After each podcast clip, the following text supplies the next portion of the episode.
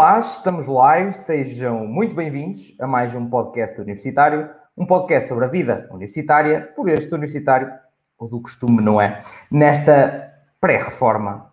E então, minha gente, como é, que, como é que vocês estão? Espero que vocês estejam aí rijos, porque já sabem que é sempre é, é a palavra certa, é rijos. Mais rijos hum, que vocês, só quem está no Patreon. Acho que isso já, já sabem como é que é conteúdos exclusivos. Sabem quando é que os patronos sabiam que era o curso de farmácia hoje? Na segunda-feira, minha gente. Na segunda-feira, ou no domingo, acho que foi na segunda-feira, a malta já sabia que era este o curso. Só vocês terem noção. É as vantagens, para além de conteúdos exclusivos, e vocês pensam, ei, houve aquele curso que até falaram da minha, de uma universidade que eu queria, mas não era a outra, tinha estava na dúvida entre duas. Eu vou fazer segundas partes de cursos que já tiveram aqui no canal do YouTube e nas plataformas de áudio, fazer exclusivas no uh, Patreon. E já estão algumas a ser combinadas. Portanto, portanto, se vocês quiserem, tem um link na bio do Instagram ou na descrição do vídeo para vocês um, aderirem ao Patreon e, claro, apoiarem também aqui o projeto. Este projeto hoje está desfalcado da minha parte, porque, primeiro, mudanças, é? Eh, quem acompanha o Instagram sabe que eu estava em mudanças, então meio que em 300 caixas desapareceu um microfone, há de estar aí alguns, eh, hoje não há microfone, espero que o, áudio você esteja de voz sagrado na mesma. Um, mas pronto, coisas à parte, hoje estamos a falar sobre o curso de farmácia. Vamos falar sobre o curso de farmácia? Vamos, eles vão, não é? Já sabem que o meu papel aqui não é falar sobre os cursos, eh, eu mal sei do meu, vou saber dos outros, um, mas é basicamente é isso, vamos falar sobre o curso de farmácia. O que é que nós temos cá hoje para falar sobre este belo curso? Dois, dois ilustres convidados, é? já sabem que isto aqui não é também, são escolhidos a dedo, pá, são escolhidos a dedo. Um, temos connosco então o Ruben, o Ruben que está no segundo ano uh, da licenciatura em farmácia na Escola Superior de Saúde do Politécnico do Porto. Ah, pois é, minha gente. Coisa, o meu amigo Politécnico do Porto. Um, estava atualmente em estágio, mas de maneiras que a distância virtual nos protege do isolamento profilático que ele está a fazer. Portanto, hein? malta rija, pá, em isolamento e a fazer episódios aqui connosco. Já viram ah, estes ilustres convidados que eu vos trago aqui. Um, já trabalhou também em, em, em part-time durante o curso, etc. Um, mas como hobbies, e como já sabem que eu gosto muito de que as pessoas me digam um pouco mais de si, eu pergunto sempre os hobbies à malta e eles que adoram um, jogar videojogos e, acima de tudo, conhecer pessoas e coisas novas. Começa bem com Chagas Freitas. Bem-vindo, Ruben. Obrigado pelo convite, como já, como já, como já te falei contigo, e espero que gostem. Qualquer dúvida, estejam à vontade, espero poder ajudar-vos. E é, é isso. isso mesmo.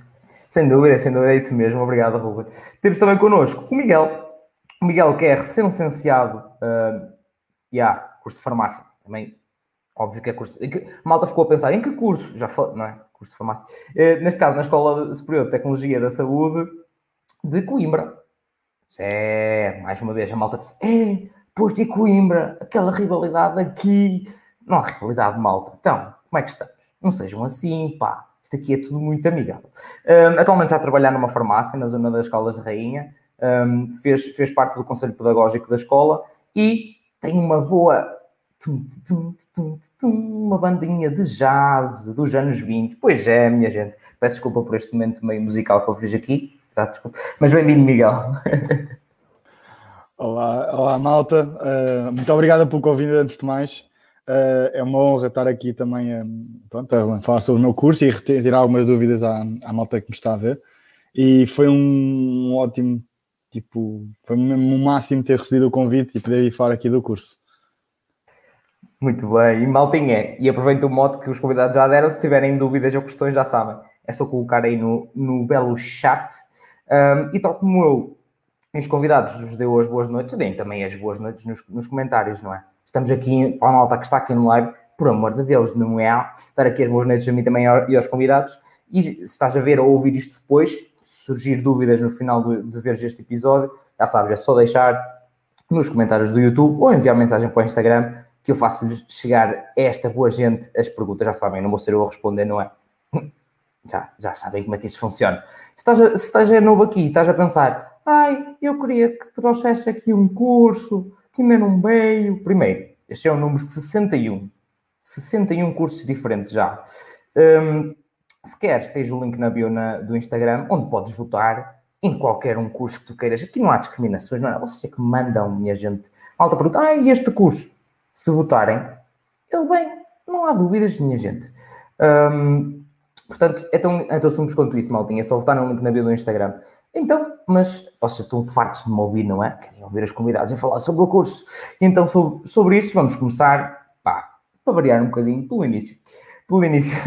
Ruben, de que curso de secundário é que, tu, é, é, que tu vieste e de onde é que surgiu essa escolha pelo curso de farmácia? Se não foi olhaste uma parede e estava lá escrito farmácia e tu olha. Então, o curso de farmácia teve muita luta mesmo. Eu acho que um, quase todos os estudantes, quando estão a terminar o 12, têm essa dúvida, não é? E, se calhar, uh, se eu pensar há dois anos atrás, ainda não sabia, ainda não tinha a mesma certeza do que é que eu queria, não é? E e o meu curso do décimo, do décimo ano até o décimo segundo foi Ciências, ciências Tecnológicas. Um, e eu sempre quis um, uma área relacionada com a saúde, não é? E eu sempre gostei muito de ciências, aprender coisas novas, como eu falei no início, como tu falaste no início. Um, e portanto tinha que ser algo relacionado com a saúde.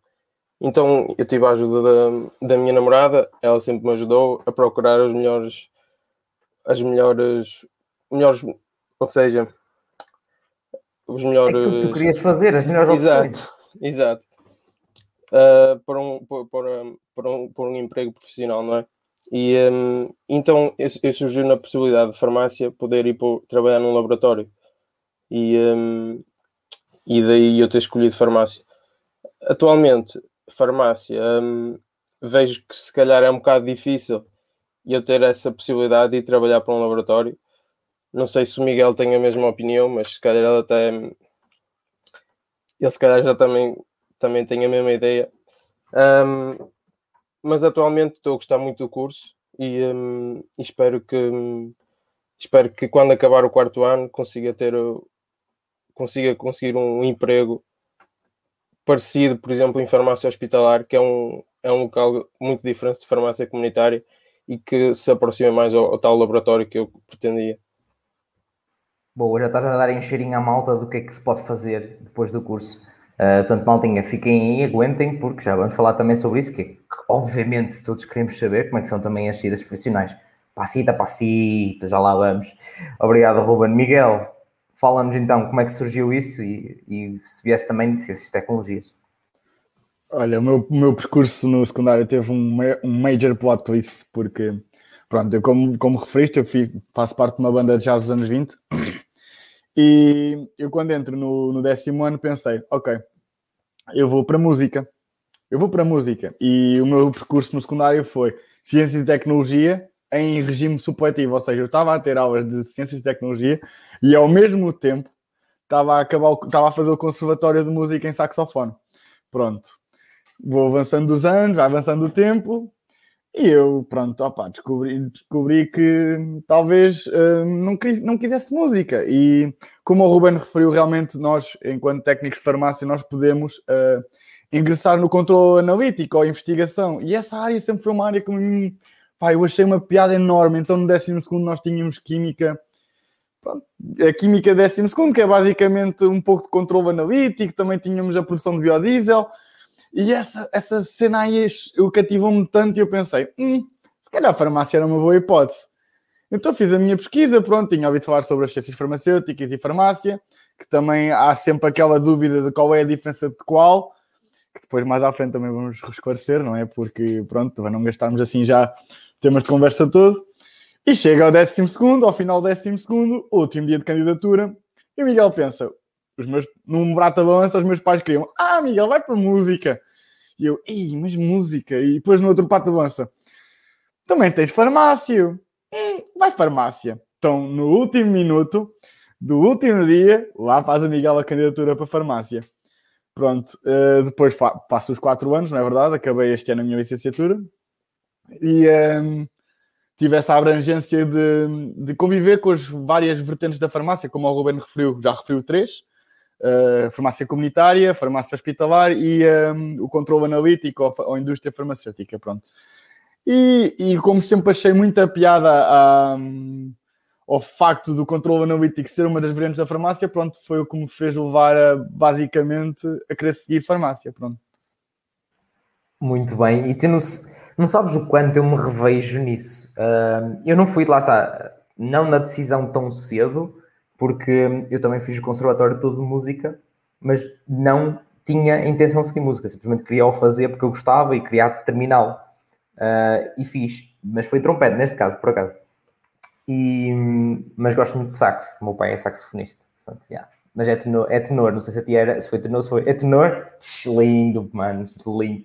Um, mas, mas eu revejo-me porque eu fiquei, mesmo até a última, também estava sempre naquela, será que sim? Será que não? Mas o mundo música é não tem nada a ver. Uh, não tem nada, nada a ver. Uh, eu, eu costumo dizer, não sei se concordas comigo, é, eu costumo dizer que é, costuma, é preciso ser muito bom. Meu. É aquela exigência, parece que tipo, ei, tu tens de ser muito bom. Não sei se concordas comigo, comigo, Miguel. Não, eu concordo a 100%. Isto porquê? Porque Pronto, eu sou do Bom Barral, uh, que é uma, uma, pequena vila na Zona Oeste, e um dos meus melhores amigos, que é um amigo de infância, ele era contrabaixista e tirou o conservatório comigo também.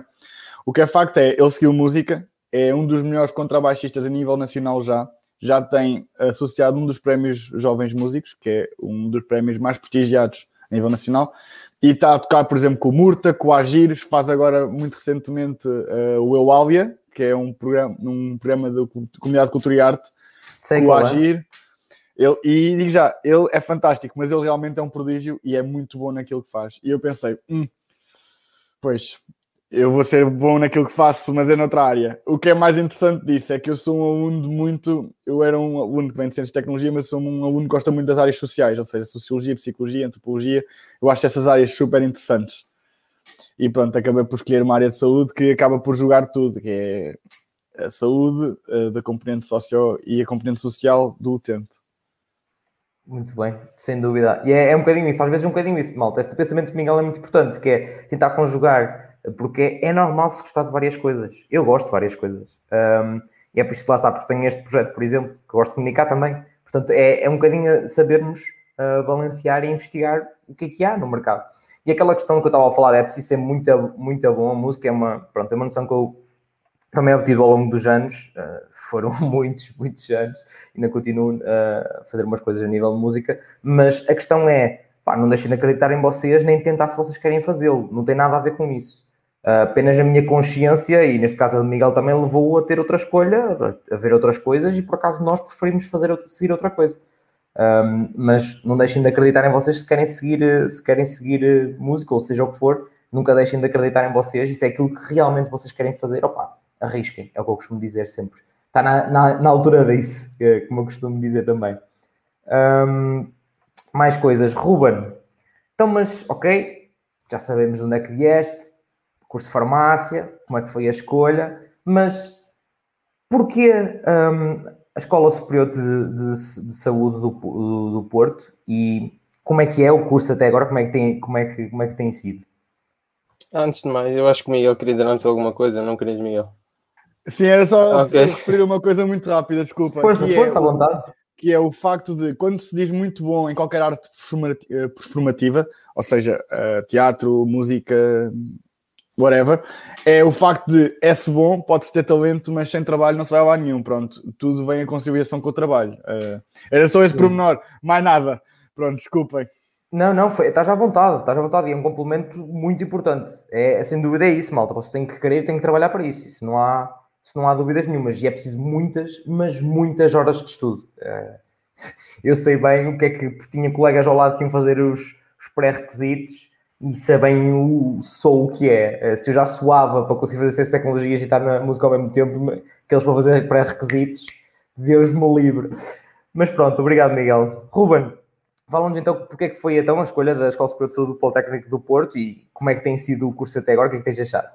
Ok, então é assim, na altura da, da candidatura, como é óbvio, eu em primeiro lugar tentei pôr, apesar da média não, não ser suficiente, eu tentei optar por ciências farmacêuticas. Um, se fosse hoje, se calhar fazia a mesma candidatura, com, com primeira opção Ciências Farmacêuticas. Um, depois eu vou falar isso mais para a frente, até porque como eu já tive agora o estágio e tive essa experiência das pessoas com quem eu trabalhei que falaram comigo e, e pronto.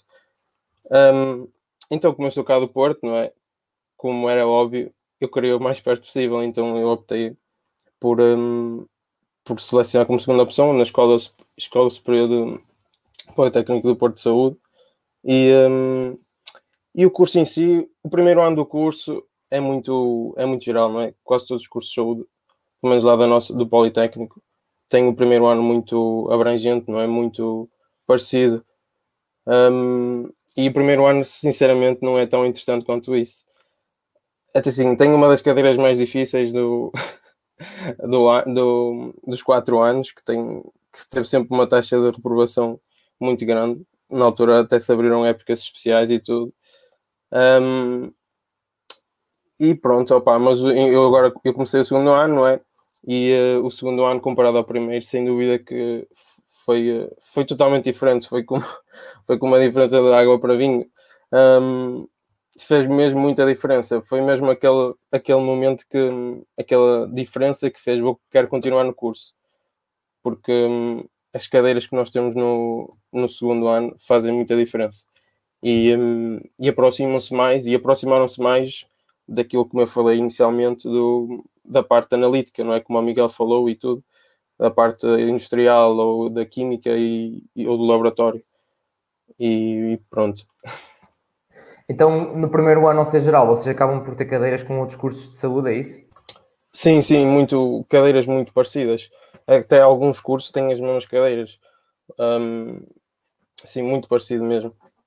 É muito geral. Uhum. Não é nada específico em farmácia. Sim, sim. Ou seja, é a parte daquela, se calhar, alguma química ou biologia ou por aí. Anatomia, anatomia, se anatomia por exemplo, que não é tão importante em farmácia. Anatomia, eu, eu posso ver aqui muito rápido. Não, não é anatomia... preciso saber de cor, a malta. Ok. É assim, temos, é assim, no entanto, temos na mesma cadeiras um, relacionadas com a farmácia, mas é, é inferior ao, ao número de cadeiras. É? Exato, exato.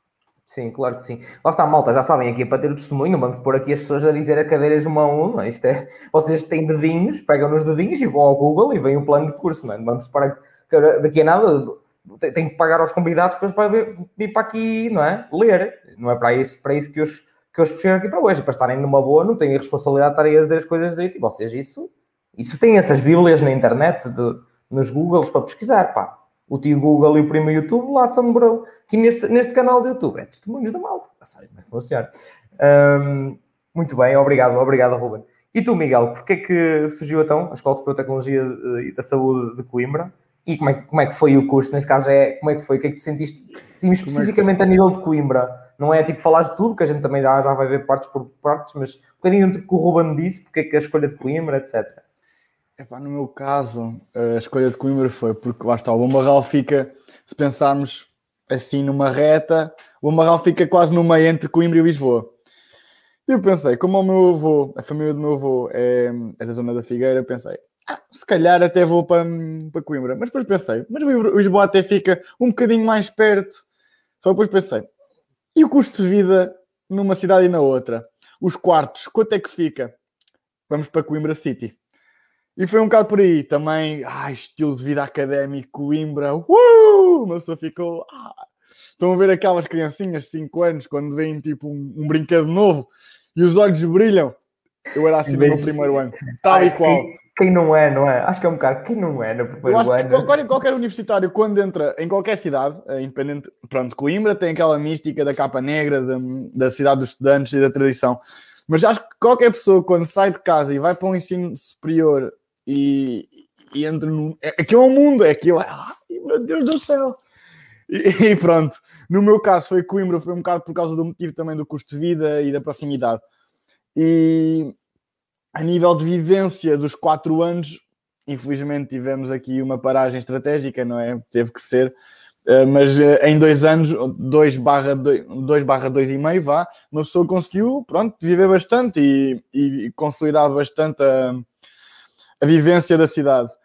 Uh, o Ruben, um, vou concordar com o Ruben, que realmente ele referiu que o primeiro ano é muito abrangente, o que eu não acho mal, porque acho que todas as licenciaturas, não só de saúde, de qualquer, de qualquer faculdade e de qualquer escola, devem ser gerais, porque uma pessoa precisa de alguns conhecimentos base para depois poder ingressar realmente em, em especificidade, ou seja, porque, por exemplo, o meu primeiro ano também foi anatomia, e fisiologia, por exemplo, que eu acho, desculpa-me discordar, Ruben, mas acho super importante porque nós para percebermos, oh, agora falo um bocado técnico, nós para percebermos o que é que o medicamento faz, precisamos ter o background de como é que é o mecanismo de ação, para depois também podemos fazer uma melhor argumentação no caso queremos seguir, por exemplo, outra área, como é a investigação. E, um, por exemplo, nós meu, na minha escola somos oito cursos, eu tive muitas aulas com dietética e nutrição, que era, eram, tínhamos um, disciplinas coincidentes e tive matemática também, conjunto com audiologia. Eu vou voltar a repetir, tive matemática no meu curso, uma coisa que ninguém estava à espera. Eu pelo menos não estava. Ei, calma, já viram esta malta? Apontem. Acho, que, acho que muita gente está neste momento tipo, quê? Matemática? Pronto. Hein? Não é difícil, não é difícil. Não é matemática que se faça difícil, mas é matemática, pronto. Não se fica sempre, é para matemática. É mas pronto. Mas uh, sim, eu acho que realmente é uma boa, é uma boa vertente isto do facto de ser geral, o primeiro ano.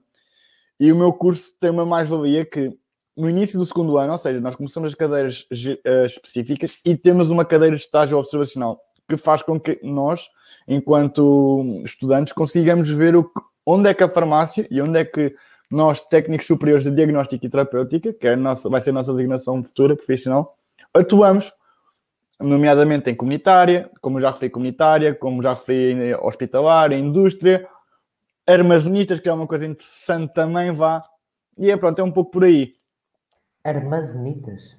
Armazenistas, armazenistas. É tipo, como é que eu ia te explicar? É, é como se fosse os fornecedores das farmácias, ou seja, como a Jerónimo Martins tem os fornecedores de, de produtos alimentares, de produtos cosméticos, etc. Nós eh, nas farmácias temos próprios fornecedores de medicamentos e outros produtos de saúde que são, pois, consolidados com as farmácias comunitárias. Mas isto é muito específico por agora. Nós vamos começar a falar mais na boa, porque pronto, eu já, já estou, como já estou assim um bocado mais na onda da comunitária, pronto, falo um bocado sobre isso. Desculpa, é uma especificidade. Não, mas, não, não, mas é, estas coisas são mesmo para esclarecer também por causa de. E é, acho que é muito importante para a malta também ter noção para o que é que vai, como é que funciona. Começar até com estas coisas, até ver aquele bichinho, tipo, olha, achei interessante. Acho que pode ser uma das razões para eu escolher este curso. E é, é, é, um, é um bocadinho por aí. Agora, só para inverter também um bocadinho os papéis, não estás sempre a, massacrar primeiro ao Ruben. Miguel, uh, mas o curso é mais prático, é mais teórico. Como é que é essa evolução ao longo do curso? É, é assim, o curso temos, nós temos várias cadeiras, são seis cadeiras por semestre, pronto, e seis a sete, não tenho a certeza, mas penso que sejam seis, seis. E o que é que acontece nas cadeiras? Nós temos uh, três variantes em algumas, e eu vou explicitar o que é que são as três. Temos variantes teóricas, pronto, que é a base, a base da, da complementaridade da teoria. Temos componentes teórico-práticas, ou seja, vamos aplicar uh, nas secções práticas, que é uma outra variante a teoria, ou seja, vamos conseguir intercalar a teoria com a prática e fazer com que se perceba realmente o que é que a teoria vai influenciar a prática e como é que podemos depois verificar o que aconteceu. E depois temos a componente prática, que realmente é, é, realmente, é o chamado pôr a mão na massa. Pronto, é fazer preparados, é, é eh, fazer titulações, química pura e dura, se quisermos, também alguma. Temos também, por exemplo, a, a componente de comunicação, uh, de farmacoterapia, por exemplo, que é o saber o medicamento X para que é que serve e como é, onde é que eu posso aplicar e porque é que posso aplicar. E, por exemplo, aliar isso à comunicação, que é uma outra cadeira que o meu curso tem no terceiro ano, que é o ambiente de prático. É o chega-me um utente, sou um velhinho com 55 anos, tenho um, um bocadinho de tensão, mas estou com azia. O que é que eu posso dar ao velhinho? E depois temos que pensar em todas as perguntas e mil e uma perguntas que podemos fazer para o velhinho, porque ele tem algumas condições. E o meu, o, eu acho que o Ruben vai concordar comigo, o nosso curso uh, diverge de, de, de ciências farmacêuticas, por nós termos uma quantidade prática gigantesca. Eu acho que nós somos uh, formatados para estarmos prontos para qualquer a situação que nos aparece à frente, porque somos formatados para sermos práticos e sermos objetivos naquilo que estamos a fazer. E eu nisso, se me perguntassem há quatro anos se eu, tive, se eu poderia escolher farmácias ou farmacêuticas, eu ficava numa dualidade porque, ok, uh, num lado posso ter umas posso ter uh, uns favores ou não me falta a palavra uns, umas regalias, mas do outro, mas do outro, por exemplo, tem uma outra componente prática associada, acabam por ser coisas diferentes que se complementam, pronto. E estou bastante bastante agradecido por ter continuado neste curso porque me formatou para a, a realidade do, do dia a dia. Muito bem, mas ok, então ao longo, mas ao longo do curso, sentes que lá está, no primeiro ano é mais teórico, não é? Uh, mais teoria, ou já começa a ser repartido logo desde o primeiro ano e é sempre assim, muito repartido ao longo de todo, todos os anos? Imagina, ao fim de quatro anos, tu sabes que uma componente prática e gigante, isso já se percebeu. Só que, uh, imagina, nós ao início, pode ser cadeiras muito gerais, temos, por exemplo, Química Orgânica e Química Inorgânica, temos uma cadeira, por exemplo, Química dos Fármacos, que acaba por ser geral, uh, temos uma cadeira de introdução de introdução à farmácia, que lá está, também acaba por ser geral, mas acaba por ter uma componente, uma componente prática tão forte que nós somos logo habituados de início a termos uma componente prática, prática gigante. Daí lá está, o curso no geral, não sei se o Ruben concorda, mas o curso no geral é muito prático. Eu acho que nós nisso somos experts em prática. Concordo, sim, concordo mesmo. É então, eu concordo mesmo, não é? Um, como o Miguel estava a dizer, no primeiro ano, apesar de, de serem mais gerais, temos na mesma bastante prática, não é? E, um, e a prática, por exemplo, agora no segundo ano eu tive práticas simuladas, que era como o Miguel estava a falar, por exemplo, chega lá o, velhinho à nossa beira e, um, e temos aquelas opções todas e aquelas perguntas e maneira como ele pode reagir a nós e, e a maneira como devemos falar, devemos interagir com o doente. Um, estamos mesmo formatados e eu ainda estou só no segundo ano e, e sei que no terceiro e no quarto ainda vou, ainda vou conseguir amadurecer mais esta formatação, não é? E, um, e, é, é, muito satisfatório. Nós, eu, eu, penso no Miguel, que ele já terminou a licenciatura e, e, e ele, e ele chegar alguém à beira dele e falar e falar-lhe, não é? Dói-me aquilo ou dói-me aquilo e, e ele sabe exatamente o que dar ou, ou o que fazer deve ser muito satisfatório, muito, deve dar mesmo muito orgulho. Um, ainda agora estive a trabalhar no estágio e, e, e os funcionários estavam lá a atender. Eu ainda não posso atender ao balcão porque eu ainda estou no segundo ano. Isso depois é um assunto que vamos falar mais para a frente, porque no meu curso, no Politécnico do Porto, nós não temos um, estágio no segundo ano. Só que, no entanto, a escola abriu um, um estágio de verão, então eu participei. Um, mas pronto, isso falamos mais para a frente. E, um, e, e, é mesmo pena, eu estava lá e ver os, os, Eles são mesmo farmacêuticos, eles não tiraram licenciatura em farmácia, eles tiraram ciências farmacêuticas e, e eles estarem lá no balcão a atender e deve ser mesmo orgulhoso eles chegarem lá e, e falarem com eles, olá doutor, e deve dar muito orgulho mesmo. Deve ser. Estou a imaginar, o Roma estava a pensar tipo, caralho ah, e ele dizer-me que tem uma dor de cabeça e eu saber que tenho que lhe dizer toma um Benuron. Isso é muito simples. Eu sei, foi um exemplo, um exemplo muito simples, que é aquilo que eu por acaso sei, uh, que funciona, atenção, uh, não vou especificidades em meter-me no vosso trabalho, porque há mil e uma opções, não é? Uh, mas nem, nem, sequer, nem sequer meto por aí, era só mesmo para, para, para meter a metáfora e a imagem na, na, na cabeça das pessoas. Mas um, obrigado, obrigado, Ruben. É, mas sentes isto, oh, Miguel, tu que já estás a trabalhar Eu vou ser sincero, eu a primeira vez que atendi ao público, eu borrei-me todo, todinho. eu estava cheio de vergonha.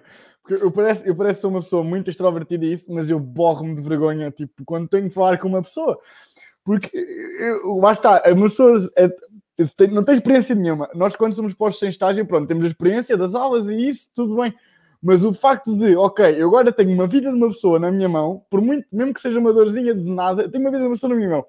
E uma, pessoa depois fica a pensar tudo na cabeça, a dizer: olha, você se tem dor de cabeça, tem que tomar um venda, não está bem? Mas o que é que vai sair para a pessoa é. Uh... E eu, oi só, é na minha primeira vez, primeira vez entrar depois nesta situação, foi chorar a rir. Eu borrei-me todo. Mas sim, eh, nós sentimos muito a sensação de realizados, que é o facto de vermos. Eu tive há, há pouco tempo tive este episódio porque epá, eu fiquei mesmo feliz. eh, Eu saio do estágio, mesmo, do estágio, na altura do estágio, agora trabalho, mesmo feliz porque o que aconteceu? Tive uma senhora, pá, tinha, pronto, tinha os seus problemas de saúde e ela sofria realmente muito com dores e estava a precisar de algumas coisas e ela- eu faço as devidas perguntas, na altura com a orientação da minha, hum, com a, com a devida orientação e e o facto de ouvir no final, ai, você realmente é muito simpático, obrigado por me ter ajudado. Às vezes, o simples eh, facto de, por exemplo, quando é uma idosa com as pernas muito cansadas, poder-me lhe perguntar: olha, precisa de uma cadeira, precisa de sentar, eu depois faço aqui o atendimento e vou ter consigo falar: ah, importa-se, menino, não, vou buscar a cadeira, ponho-lhe. E ela, muito obrigado. Só esse facto, às vezes, e depois no final agradecerem e depois voltarem à farmácia e dizerem: ai, quer ser atendido por aquele menino. Juro, é um sentido de realização. Eu juro, podia ser campeão do mundo, podia, mas isto é muito melhor, na minha opinião, porque realmente realiza o coração de uma pessoa e vê, ok, no início tá, borrava-me todo, mas agora realmente a burrice com- compensava, porque são sensações que eu acho que se- não se consegue viver em qualquer lado, pronto, e, nisso o, o curso de farmácia e qualquer profissional de saúde vive, é, é fantástico mesmo. Vês, Ruben, não é só dizer o medicamento, é também dar uma boa cadeira para uma idosa se sentar. hã? Também sentimento realizado também. Muito bom, muito bom. Ahm, mas é Exato. isso, e acho. Eu ia diz, dizer que numa farmácia comunitária também não é só vender medicamentos e aproveitar, porque nós fazemos muitas outras coisas, como medição da tensão, do níveis glicémicos, entre outras coisas que eu, sinceramente, antes de entrar para a licenciatura, não fazia a mínima ideia de algumas coisas que se faziam lá ou que se vendiam numa farmácia. Então, ainda agora, quando entrei no estágio, fiquei muito surpreendido com as coisas que podia obter lá e porque não fazia mesmo a ideia. Muito bem, muito bem. Ahm, entretanto, maltinha que está nos comentários, já vou dar agora também mais um saltinho. Se tiverem questões, já sabem, malta. Deixem tudo, pá. vocês deixem tudo cá. Este, deste lado, deste lado, assim. Os convidados deste lado. Oh, Rafael, o que é que estás a fazer? Estás bêbado? Pronto, aqui os convidados estão cá, é para isso. Ah, sabem que eu, pronto, eu estava aqui confundido porque isto troca, não é? Troca aqui o. Isto fica espelhado também é aqui e agora aqui. hã? Consegui, boa Rafael, Tens- estás a de beber. Hum, mas, mas é isso, se tiverem questões, e está aqui a malta é para isso, eh, estejam à vontadex, que é a nossa já consumidora assídua, Ana. Cheguei, boa noite. Como é que estás, Ana? Tudo bem? Eh, já estou a ver de início o direto, estou de férias. Isso é que importa, pá. Relax, pá. Ela já costuma ver sempre hum, os lives, pá atrasada, que chegou hoje, e já está, olha, já vos apanhei o live, vi desde o início em velocidade 2. Já. Também no início a maior parte sou, sou eu a falar, também não, não interessa. O que interessa é depois ouvir aqui os, os convidados. Hum, ela diz-nos que. Oi? Eu sempre tive muita vontade de falar com os clientes na farmácia, mas no dia a dia sou mais tímida. É aquela coisa do trabalho, tipo, estou em trabalho, tem que ser, não é? é o you tem que ser, tem muita força. Eu armado agora em, nas frases feitas. Hum, mas, mas ainda bem, ainda bem, Ana, força nisso. Que o Daniel Silva diz-nos farmácia é o segundo nome do Miguel. Muito bem.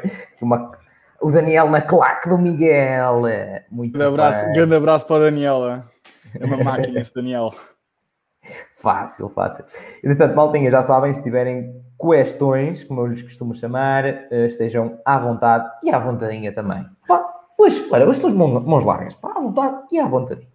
Hum, agora vou-vos fazer soar. Ruben, qual foi aquela cadeira? Aquela. Aquela, pois. Já, já sabes qual é. Já, só pela, pela tua reação já sabes qual é. Que até hoje já, ainda, te- ainda te faz sofrer. Ainda, sentes tipo... Ah, que aquela custou. Força. Então, é Biologia Solar Astrologia. Ahm, no primeiro ano, no primeiro ano, quando eu entrei, aquela cadeira tinha, e já não me lembro, mas foi cerca de 60% de reprovação. E para quem não sabe, se uma, uma cadeira não tiver hum, 60% da aprovação, ela mais de 60% de aprovação, eles abrem época especial para essa cadeira. E no primeiro ano em que eu entrei, isso aconteceu e, e nós estávamos na sala e na altura ainda não havia Covid.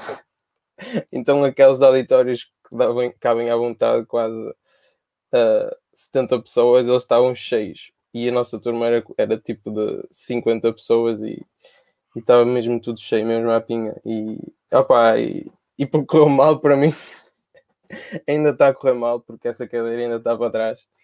Mas este ano, como, como voltou a abrir a época especial por causa do Covid, eu acho que vou deixar isso já feito. Já mentalizei e pronto. Estudar mais um bocado. Porque e é também. Assim mesmo? Exato. Porque na verdade, se, com um pouco de estudo, com um bocado de estudo e. Porque na faculdade é preciso nós não estudarmos na licenci... em qualquer licenciatura. Não temos hipótese. Opa, às vezes custa muito estudar, sinceramente.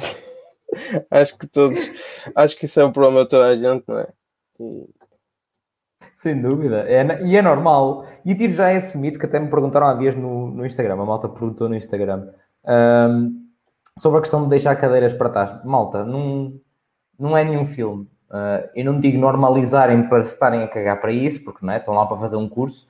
Agora, não é nenhum filme, malta. Uh, eu, eu, como já falei no meu percurso, por exemplo, eu fiz, no primeiro ano, fiz seis cadeiras em 10. Deixei quatro. Não é um orgulho para mim, mas também não foi um filme. Não é aquelas coisas de, ei, deixei, sou meio da minha aldeia que deixei quatro cadeiras. Não, não tem nada a ver com isso. Agora, não foi por aí que eu não fiz, ok, fiz, nesse caso fiz a licenciatura em 4, que era em 3, mas fiz com mestrado em 5. Pois é, fiz um EC, consegui equear a própria escola. Uh, portanto, malta, o que interessa é se conseguirem no final. Mas se tivesse feito em 6, não era por aí. Uh, o que interessa era que tinha conseguido fazer.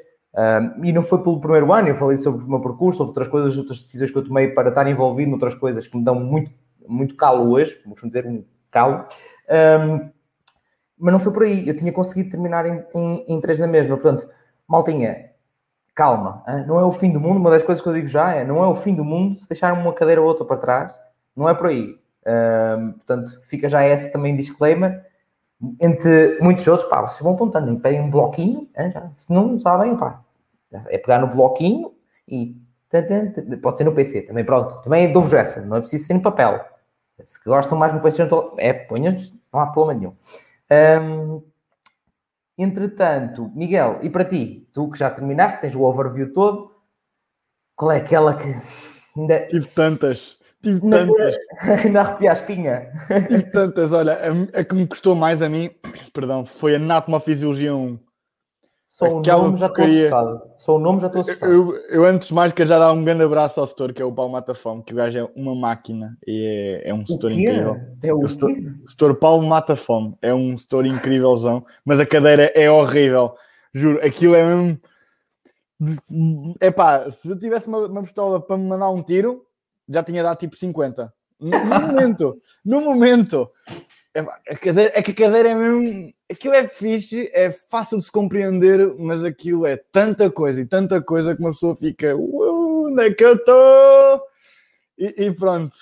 Mas temos mais, temos mais. O, no terceiro ano, por exemplo, eu tenho uma cadeira chamada Biotecnologia do Fármaco, que é uma mistura de várias cadeiras gerais do primeiro ano, porque muitas cadeiras uh, específicas acabam por ser misturas das cadeiras que demos no primeiro ano e é mais específica ainda e mais difícil ainda. E essa cadeira para mim foi o meu calcanhar daqueles, juro.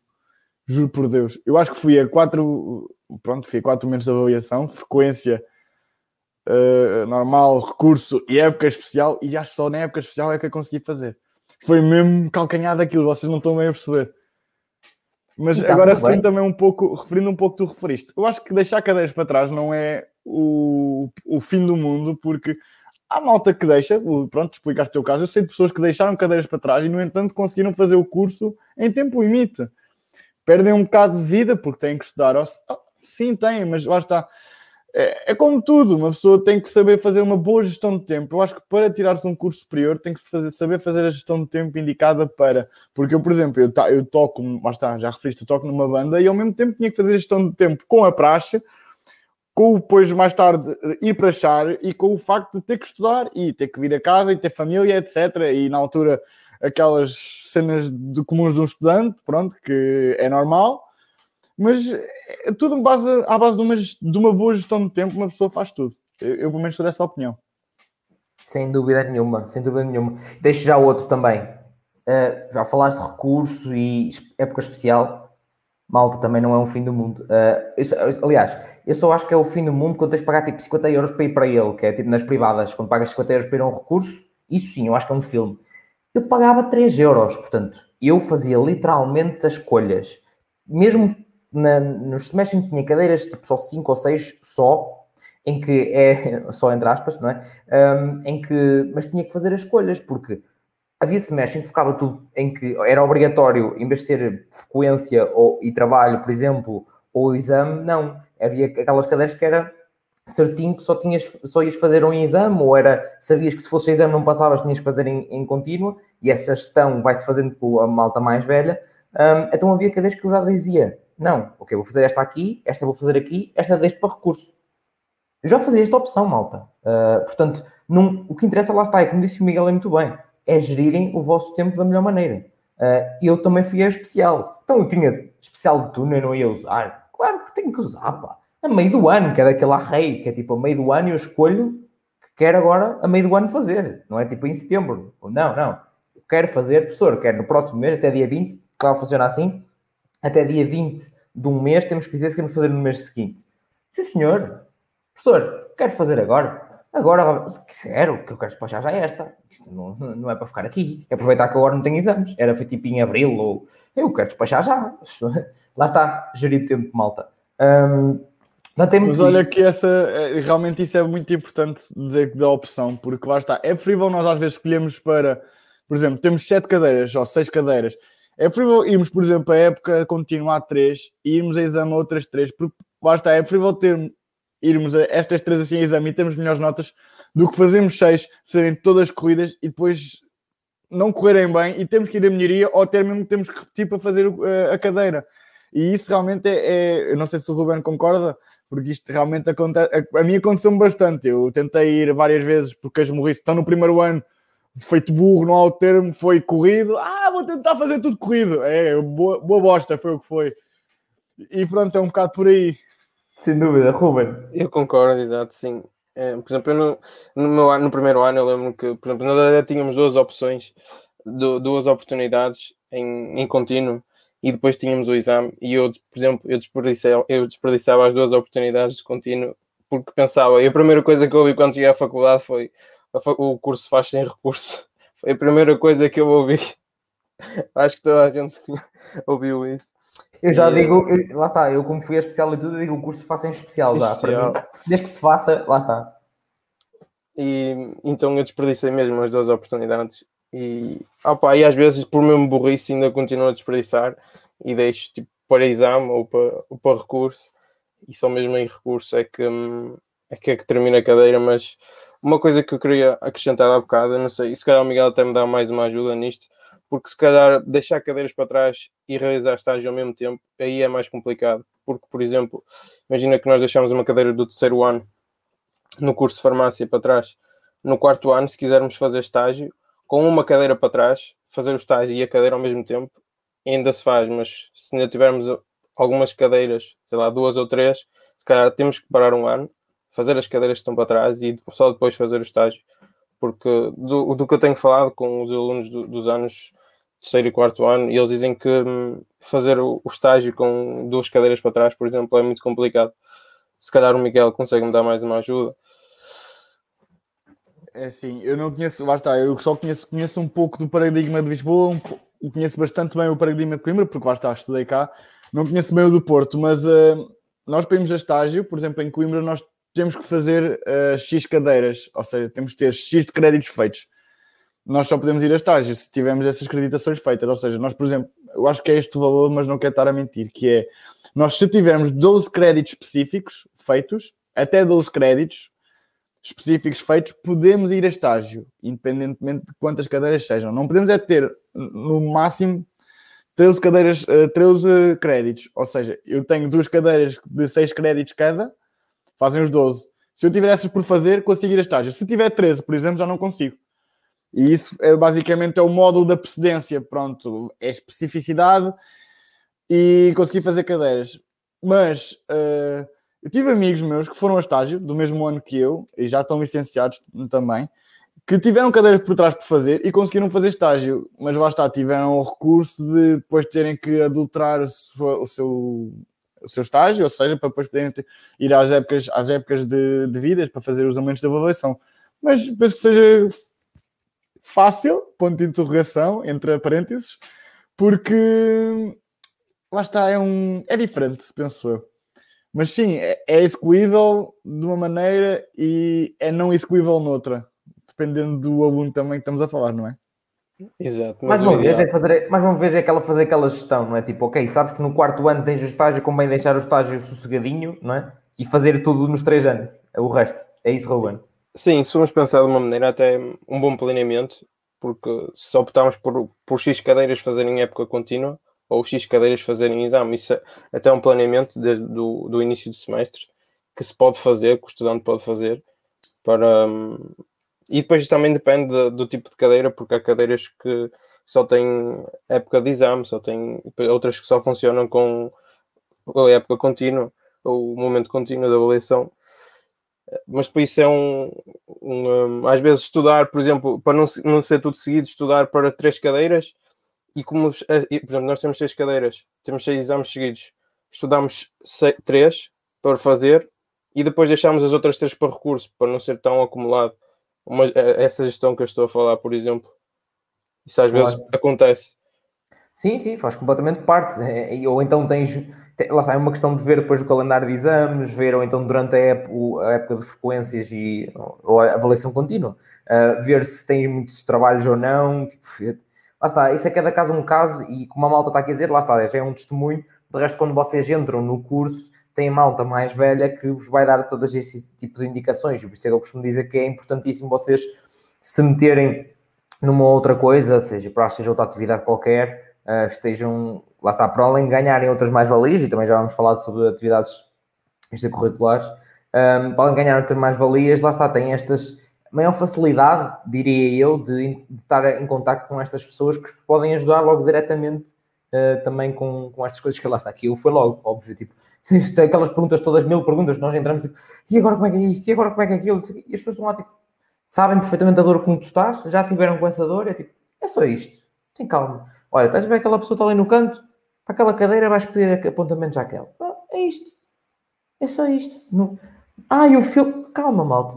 Chill. Uma coisa de cada vez. Hein? Respirar fundo. Agora esperar que saiam as notinhas já na segunda-feira. Tomar as vossas opções daquilo que querem seguir. E depois lá quando estiverem dentro do curso vocês veem, pá. Quer preciso, quer calma.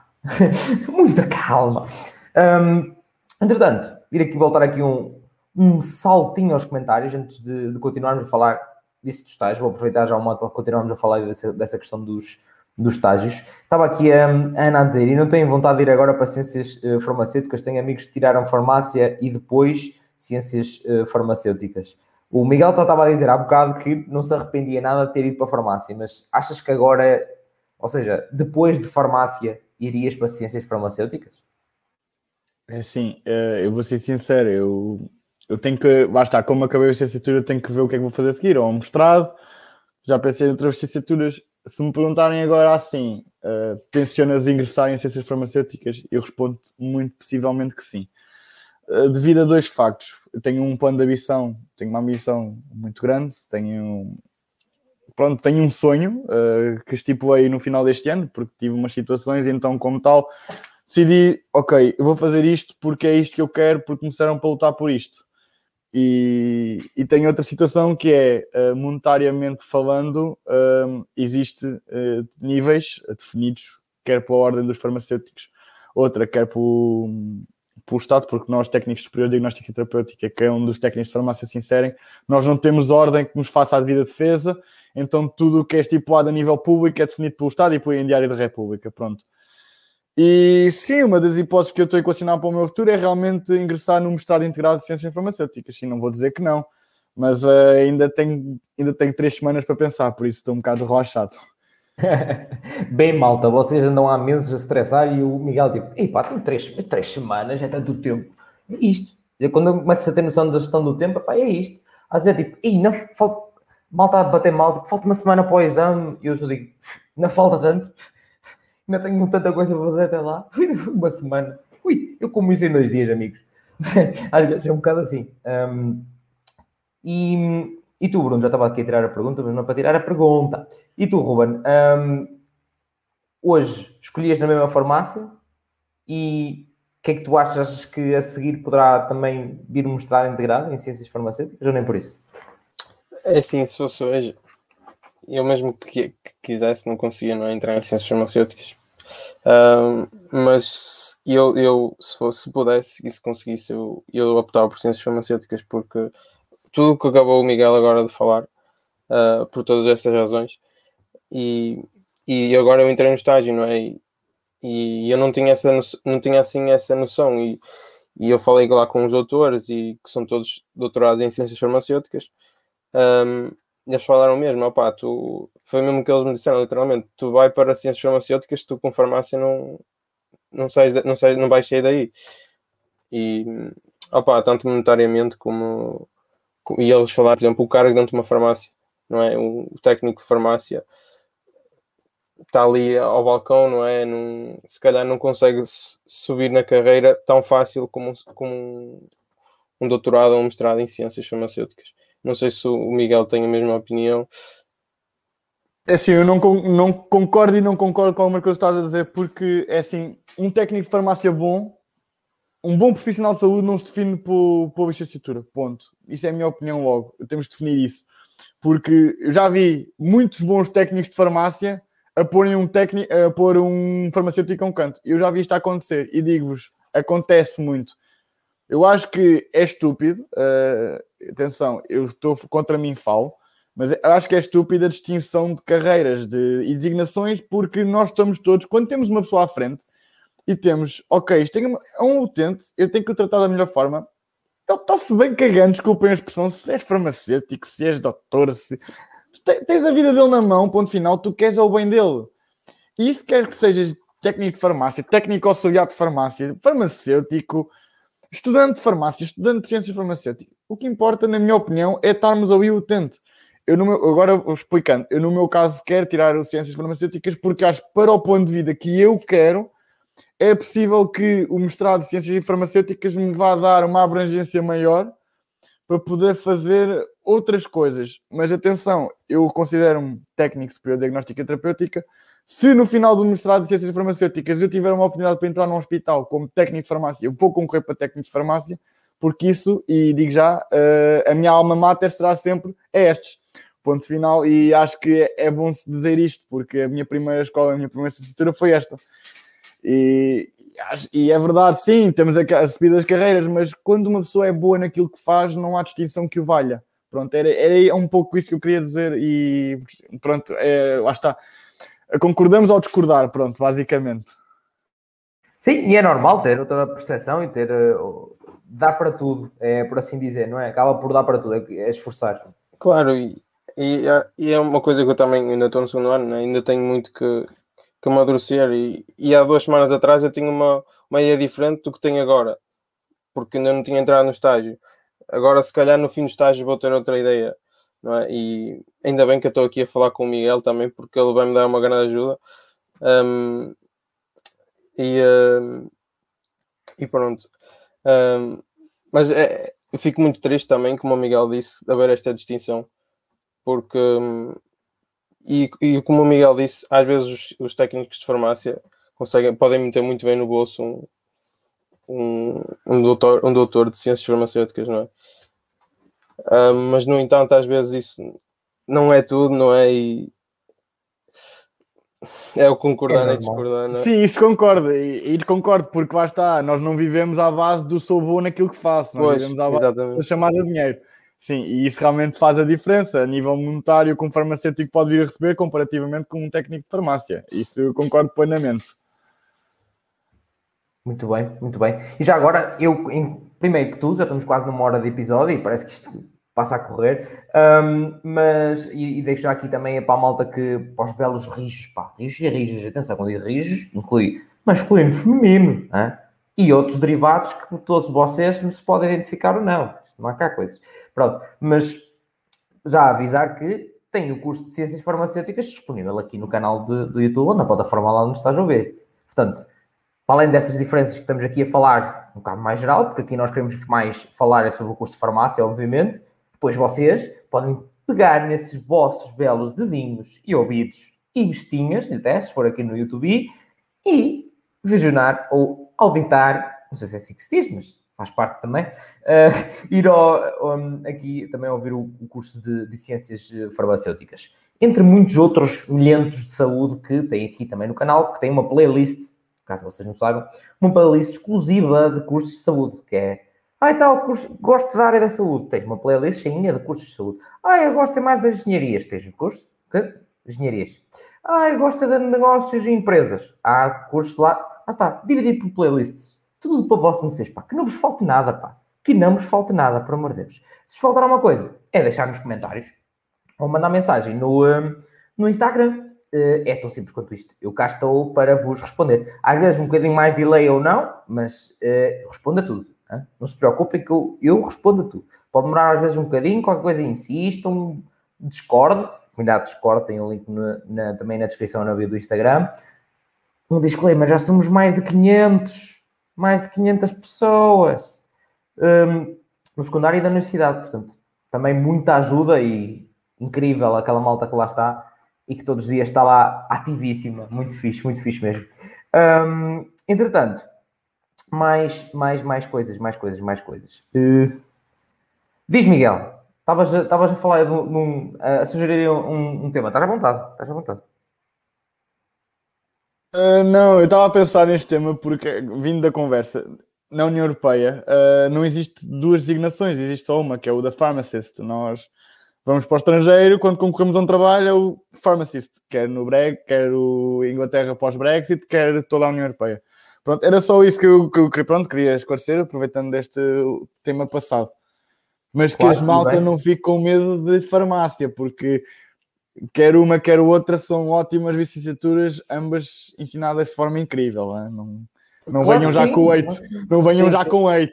Eu não sei se concordas, oh, oh, Miguel, mas por exemplo, até me disseram que lá no, lá no estágio que, por exemplo, para a farmácia hospitalar, se calhar um técnico de farmácia pode ser mais rapidamente chamado que um mestrado em ciências farmacêuticas, por exemplo. Sim, não sei se concordas. Concordo, porque imagina, uh, tu quando vês, por exemplo, prepara... vamos falar aqui de um tema super na berra, ah, vacinas Covid. Ah, o que aconteceu? As vacinas Covid foram preparadas por técnicos de farmácia. No CHUC, o CHUC, uh, Hospital Universitário, uh, Centro Hospitalar Universitário de Coimbra, quem preparava as vacinas, eu vi, foram técnicos de farmácia. Manipulados estéreis, técnicos de farmácia. Manipulados não estéreis, técnicos de farmácia. Distrib preparação de distribuição unitária, técnicos de farmácia. O lugar do farmacêutico, uh, que não é de se denegrir, atenção, é um lugar extremamente importante também, é estar sentado a uma secretária a validar prescrições e confirmar prescrições. Um técnico de farmácia no hospital, isto é a minha opinião, atenção, uh, é tanto aquece como arrefece, é minha, ponto. Um técnico de farmácia tem uma posição muito mais ativa porque prática é prática, nós agarramos e mexemos. O farmacêutico também mexe, mas faz outro tipo de funções. E eu acho que é muito mais engraçado, na minha opinião, fazer a posição de técnico, é esse tipo de preparação, esse tipo de distribuição, de gestão, de, de gestão e aprovisionamento, é completamente diferente. E, e por esse facto, também pelo facto de a nível de mão de obra ser relevantemente um pouco menor, acaba por ser mais fácil de ser chamado para um hospital. Mas uh, sim, pronto, acho que é como tudo. É esperar, nesse, nos casos do hospital é difícil porque, como é definido a nível público e a nível de concurso público, é muito é diferente do tipo de concurso, ou seja, não é um concurso que vás através de um, de um IFP, penso eu. Eu nisto também não tenho a certeza, porque não estou bem dentro do assunto ainda. Claro. Ruben, não sei se querias completar mais alguma coisa. Não, não, eu também ainda não estou muito dentro disso, desse assunto, da... por isso não. Tranquilo, tranquilo. Mas pronto, maltinha, lá está, mais uma vez, espero que estejam com o bloquinho de notas aí preparadinho a tirar, até eu estou aqui mentalmente, já sabem que eu é mentalmente, porque se eu fosse apontar tudo, já tinha aqui uma, uma enciclopédia, já são 61 cursos diferentes, tinha uma, uma enciclopédia para vender no final. Uh, e depois às escolas secundárias, à portinha, vendê-los. Dos cursos diferentes, todos os cursos, já tinha uma forma, se calhar era uma forma boa de fazer dinheiro. Agora estou a pensar, vou pôr alguém a transcrever os episódios. era lindo, era lindo. Um, mas pronto, antes de ir aqui também e voltar à questão do estágio, tem aqui a Ana a dizer que pronto, ela, ela claramente adora estudar e é por isso que vê todos os santos episódios aqui do podcast, e já são muitos. Este é o número 82. portanto, já são 61 cursos diferentes. Um, mas olha, excelente notícia, pá. Hoje saiu a minha nota final de estágio. Sou oficialmente licenciado em Ciências da Nutrição e há uns anos atrás tirei o mestrado integrado em Ciências Farmacêuticas. Muitos parabéns, Ana. Hein? Força, Ana. Força nisso, pá. Incrível. Um, diz que biotecnologia para ela é muito giro e que sempre foi trabalhadora estudante, mas só foi a época especial uh, algumas vezes em Ciências Farmacêuticas. Em Nutrição passou tudo à primeira, exceto projeto 2, que foi a recurso. Portanto, bem malta, até sendo trabalhador estudante, hein? vale tudo, pá. Incrível, pá. Não é fácil, mas hein? rija, pá, grande Ana. Um, Diz-nos também que na lusófona, nos cursos que tirei, uh, tive de ter tudo feito para ir a estágio. Um, portanto, lá está. É daquela, daquelas coisas que aquelas precedências, que depende muito da universidade para, para a universidade. Eu, quando andei na Agência Nacional de Ensino Superior, sei, opá, depois tive uma pessoa que andar ali a ver isto faz sentido, estas, estas um, prevalências e tal, andar ali, ver se faz sentido. Um, portanto, é, é normal da universidade para a universidade. Exatamente, e a Ana está a lembrarem muito bem, e também há a farmácia biomédica que também tem vídeo, exatamente, já veio aqui o curso também de farmácia biomédica, como vos disse, não falta aqui curso de saúde, malta. Como vocês, há milhentos, muitos mais do que eu achava que havia, e se vocês estão indecisos, que não vos falte por onde ter suminho, suminho de informação para, para, para vocês estarem informados. Entretanto, e está voltando à questão do Estado, tem aqui uma pergunta do PsychoN. Muito obrigado pela questão. Como foi o estágio e as monitoras? Apenas ficaram do lado da monitora a ver como ela faz tudo ou foram acessíveis e deixaram vocês chegar à frente e participar? Um... Uh, Ruben, há bocado estavas a falar daquela, daquela questão, pronto, aproveitar já para falar e depois já fazer uh, fazer um, é também para passar para o meio que já passou por estágio, estágio, não é? é foi mais observar, é isso que eu queria dizer. Foi, foi essa perspectiva que tiveste mais estas duas semanas? Como é que foi, como é que foi o teu estágio agora? Então, um, mas queres que eu fale já também do como é que eu entrei no estágio de verão?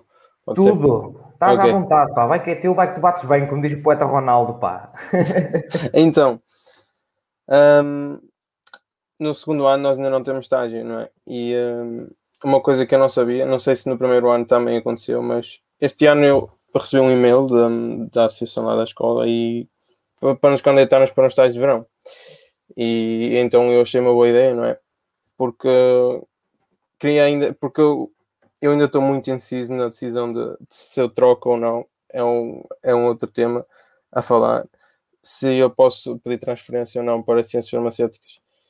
Um, isso ainda é uma opção e, e eu, daí eu ter entrado no estágio, de eu ter entrado no estágio, de eu ter-me candidatado. Um, é um estágio não remunerado, apenas recebemos subsídio de alimentação e o transporte. Um, mas para já está a valer muito a pena. E então o que eu faço lá no estágio é assim, desde o primeiro dia eles deram muita liberdade logo. É assim, eu não posso atender ao público ainda, como é óbvio, Uh, mas tirando isso, eu posso dizer que eu numa farmácia comunitária eu faço tudo excepto o atendimento ao público, o atendimento do doente, lidar com o doente. De resto, em termos de opa, depois é a parte chata da farmácia, não é? O back office, arrumar medicamentos, dar entrada de medicamentos. Um, mas desde o início nunca andou ninguém à minha beira, deram muita liberdade. Eu penso que se calhar o Miguel aí ele já sabe melhor do que eu, mas eu penso que num estágio do terceiro ano, em que aí já vamos atender ao balcão pela primeira vez, acho que temos a, monitor ao nosso lado, não é? Um, mas eu penso que também nos dão muita liberdade, não é? Estão ali só para nos auxiliar e para nos corrigir se dissermos algum erro, por exemplo. Força, Miguel. Ele faz a passagem em tudo, pá. Eu nem preciso estar aqui, já viram? Tu, passagem vocês são máquinas, vocês são máquinas. Uh, assim, o meu estágio, eu não fiz estágio de verão, um, eu só fiz estágio curricular. Eu tive, pronto, tive o primeiro estágio observacional, o, de, o estágio 1, que realmente coexistia uh, na passagem de nós, alunos, fazermos visitas de estudo, vá, e vermos o que é que o técnico de farmácia fazia nas várias vertentes. Nesse primeiro estágio vimos armazenistas, que eu já expliquei anteriormente, são os fornecedores de medicamentos da farmácia. Vimos uh, a farmácia hospitalar, eu vi, um farma- eu vi o que é que um técnico de farmácia faria numa farmácia a, a nível de, de privado, vi um hospital privado, vi um hospital público, que foi o das Caldas da Rainha, que fica aqui na- no meu meio. Isto vi- vimos sempre, passámos um dia lá com explicações, a dizer o que é que nós fazíamos, o que é que, o que, é que poderíamos fazer. Algum, fizemos algumas coisas em alguns. Vimos indústria farmacêutica, passámos uma manhã numa indústria farmacêutica a visualizar o que é que eles faziam, o controle de qualidade, etc. E passámos, íamos fazendo aos fins de semana, eu por acaso fiz aos fins de semana, há quem tenha feito de outra forma. Aos fins de semana íamos a uma farmácia comunitária perceber qual era, que era a mecânica da farmácia comunitária. Isto sempre no regime observacional alguns orientadores de serviço em que, pronto, tinhas alguma, alguma autonomia ou eras desenrascado, vá, deixavam-me fazer algumas coisinhas daquelas minor tasks. Mas de resto, nada de mais. Agora, no último, neste último ano que passou, eu passei por três vertentes da farmácia, por escolhas minhas, para o meu último estágio curricular, que foi indústria farmacêutica, farmácia hospitalar, que é obrigatório, eu tenho que passar obrigatoriamente em hospitalar e comunitária. Não sei se assim também funciona assim, Ruben. Tens duas áreas para passar. Funciona, funciona. Não sei se são duas ou se, são, ou se a terceira também, também é obrigatória, mas Eu sei que estas duas pelo menos sim, têm. exatamente, sim. Sim, eu Pronto. também tenho. Hospitalar e comunitário. Pronto, eu tenho que passar obrigatoriamente nestas áreas. E o que acontece? Nós, as primeiras semanas, como somos ali deitados tipo paraquedas, tipo, pô, onde é que eu estou? Onde é que eu estou? Estou aqui. E basicamente, nós as primeiras semanas passamos a adaptar, como é óbvio. Nós, em indústria farmacêutica, tivemos uma adaptação gigante, brutal, porque estamos a falar de uma, uma indústria, estamos a falar de uma responsabilidade gigante, estamos a falar de época Covid-19, temos que ter responsabilidade dobrada ainda e temos que ter a responsabilidade de que tenho uma coisa nas minhas mãos que pode afetar a saúde de milhares de pessoas. Então tivemos toda uma formação de produtos de segurança, etc, etc. Ao fim de- de- dessas formações e desse tempo de adaptação, aí começamos a ter alguma autonomia. E chega um ponto em que, pronto, estás na minha bancada, eu, por exemplo, estou aqui, estava a minha orientadora aqui ao lado, e digo-vos, foi fantástico mesmo. Estava a fazer as minhas coisas, já as dela, sempre em concomitância um com o outro, porque acabava por, eu acabava por complementar o trabalho que ela estava a fazer à matéria-prima X, por exemplo, e acabei por ter autonomia, assim como no hospital, foi a mesma coisa, período de adaptação, vumba, trabalha. E na comunitária, comecei no back-office, que é o, a farmácia comunitária não é só aquilo que o utente vê. Na- Rafael, quando tu vais à farmácia, pronto, né? Tu chegas, quer isto, ou que vim enviar esta receita. Mas por detrás dessa receita tens todo um back-office associado, é que é a recepção do, do, do produto, que é a tabulação do produto. Uns produtos são feitos pelo Infarmed e são tabulados pelo Infarmed, outros tens de fazer a tua própria margem. É toda uma gestão gigante por trás de uma farmácia que uma pessoa às vezes não tinha ideia, não tem noção, e que o facto de poderes ver e poderes mexer e poderes executar é surreal mesmo. Tem uma Isto parte sempre- de negócio, digamos, até, não é? Sim, sim, sim. A farmácia, é assim, se pensarmos a farmácia nos Estados Unidos, por exemplo, não sei se vocês estão familiarizados, mas a farmácia nos Estados Unidos é um corredor de supermercado, por exemplo. Em Portugal não, e ainda bem que não é, e ainda bem que não é, porque aquilo nos Estados Unidos é loucura, pronto, toda a gente sabe, aquilo sem ofensa, mas aquilo, pronto, é, aquilo há umas coisas que a mim não faz sentido na cabeça, mas eh, o facto de nós termos um, um sítio onde as pessoas possam vir eh, ser ajudadas e possam vir a terem atenção devida com medicamentos é super relevante para a pessoa, porque a farmácia também é um negócio. Falamos de saúde, mas muita. Os hospitais privados também são um negócio, por exemplo, e assim como as clínicas privadas são um negócio. Pronto. Isto sempre nesta área de, da área que é uma coisa que não se aprende nas aulas, porque nós aprendemos tudo o que é técnico, tudo o que é de saúde, tudo o que é teórico, mas a- a- aquela componente que eu acho relevante, que é componente comercial e componente de gestão de recursos, é super interessante e aprende-se muito bem nestes estágios assim.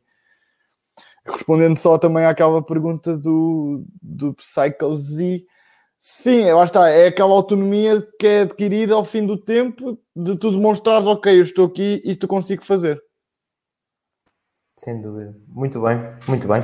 Espero que tenhas ficado plenamente esclarecido aqui. O Psycho N, já tinha repetido a pergunta e tudo, pá, malta, é isto, pá, se por acaso acharem que eu me esqueci ou não sei, estejam à vontade para, para também voltar a a colocar as questões, mas normalmente eu vou tentando ir atrás.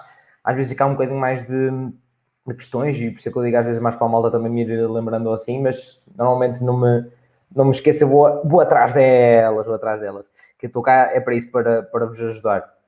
Entretanto, estava aqui o, Daniel, uh, como resumo há bocado, estava a dizer os técnicos de farmácia têm salários inferiores aos, aos farmacêuticos, e a Ana já estava aqui a responder a dizer exatamente que sim, que era isso que estávamos a falar. E a Ana diz-nos também que eu, se tivesse tirado farmácia em vez de ciências farmacêuticas, já preferia trabalhar em farmácia hospitalar, mas como tirei ciências farmacêuticas, prefiro farmácia comunitária. Também teve estágios obrigatórios em comunitária e em hospitalar, gostou mais da comunitária até hoje, é a área que prefere. Lá está, está aqui, estamos a falar com ela como ela estivesse aqui, pá, é a areazinha dela, estamos aqui impecáveis. Há farmácias comunitárias grandes, também grupos grandes de parafarmácias que têm gestores de estoque e compras de medicamentos e outros produtores. Pois, mas é mais recursos, não é? Também custam mais, então aproveitar os que lá estão para, para, também para fazer um bocado disso, é um bocado como qualquer empresa, não é? é acaba, nunca fazemos só aquilo. É sempre, é mais qualquer coisa. É não é bem só aquilo que és contratado para fazer. Um, entretanto, aqui o Titi Nori, boa noite, Rafael e convidados. Também gostava de saber se o salário dos técnicos de farmácia é semelhante ao dos farmacêuticos. Já falámos disso um bocadinho antes, chegaste agora entretanto volta um bocadinho atrás no direto, já falamos sobre isso. Estás à vontade, vais com o tempo, isto uma vez na internet, para sempre na internet. Pá. Portanto, estás à vontade para, para voltar a ver essa parte. Ana também diz, antigamente havia licenciatura em gestão de saúde, não sei se ainda há hoje em dia ou não. Não há, não há, posso desculpa interromper, não há, mas existe um mestrado super interessante que é no ISCTE, que é gestão de serviços de saúde que é por base a gestão, seja, o nome diz, é a gestão ao nível dos serviços de saúde. E é, é uma, é, pronto, é, para mim era um dos mestrados de sonho e ainda está tudo aqui na cabeça. Mas é, um, é uma cena, a gestão em saúde é uma coisa fantástica, juro. É um mundo, tipo um mini mundo. Eu, eu fico louco com isto porque é mesmo aquela cena do ok, não é só vender medicamentos, é temos que perceber a, a, parte comercial e a variante comercial disto, e isso é super interessante numa farmácia. Eu não sei se, oh, Ruben, não sei se apanhaste, tu és do. estás no segundo, não é? Eu não sei se tu apanhaste a Expo. Não. não. Mas sabes o que é? Não, também. Pá, a Expo Pharma foi, era uma coisa que havia de antes todos os anos, uh, pré-Covid. Já podemos dizer que é PC, que é o pré-Covid. E era um. Desculpem aquela analogia básica.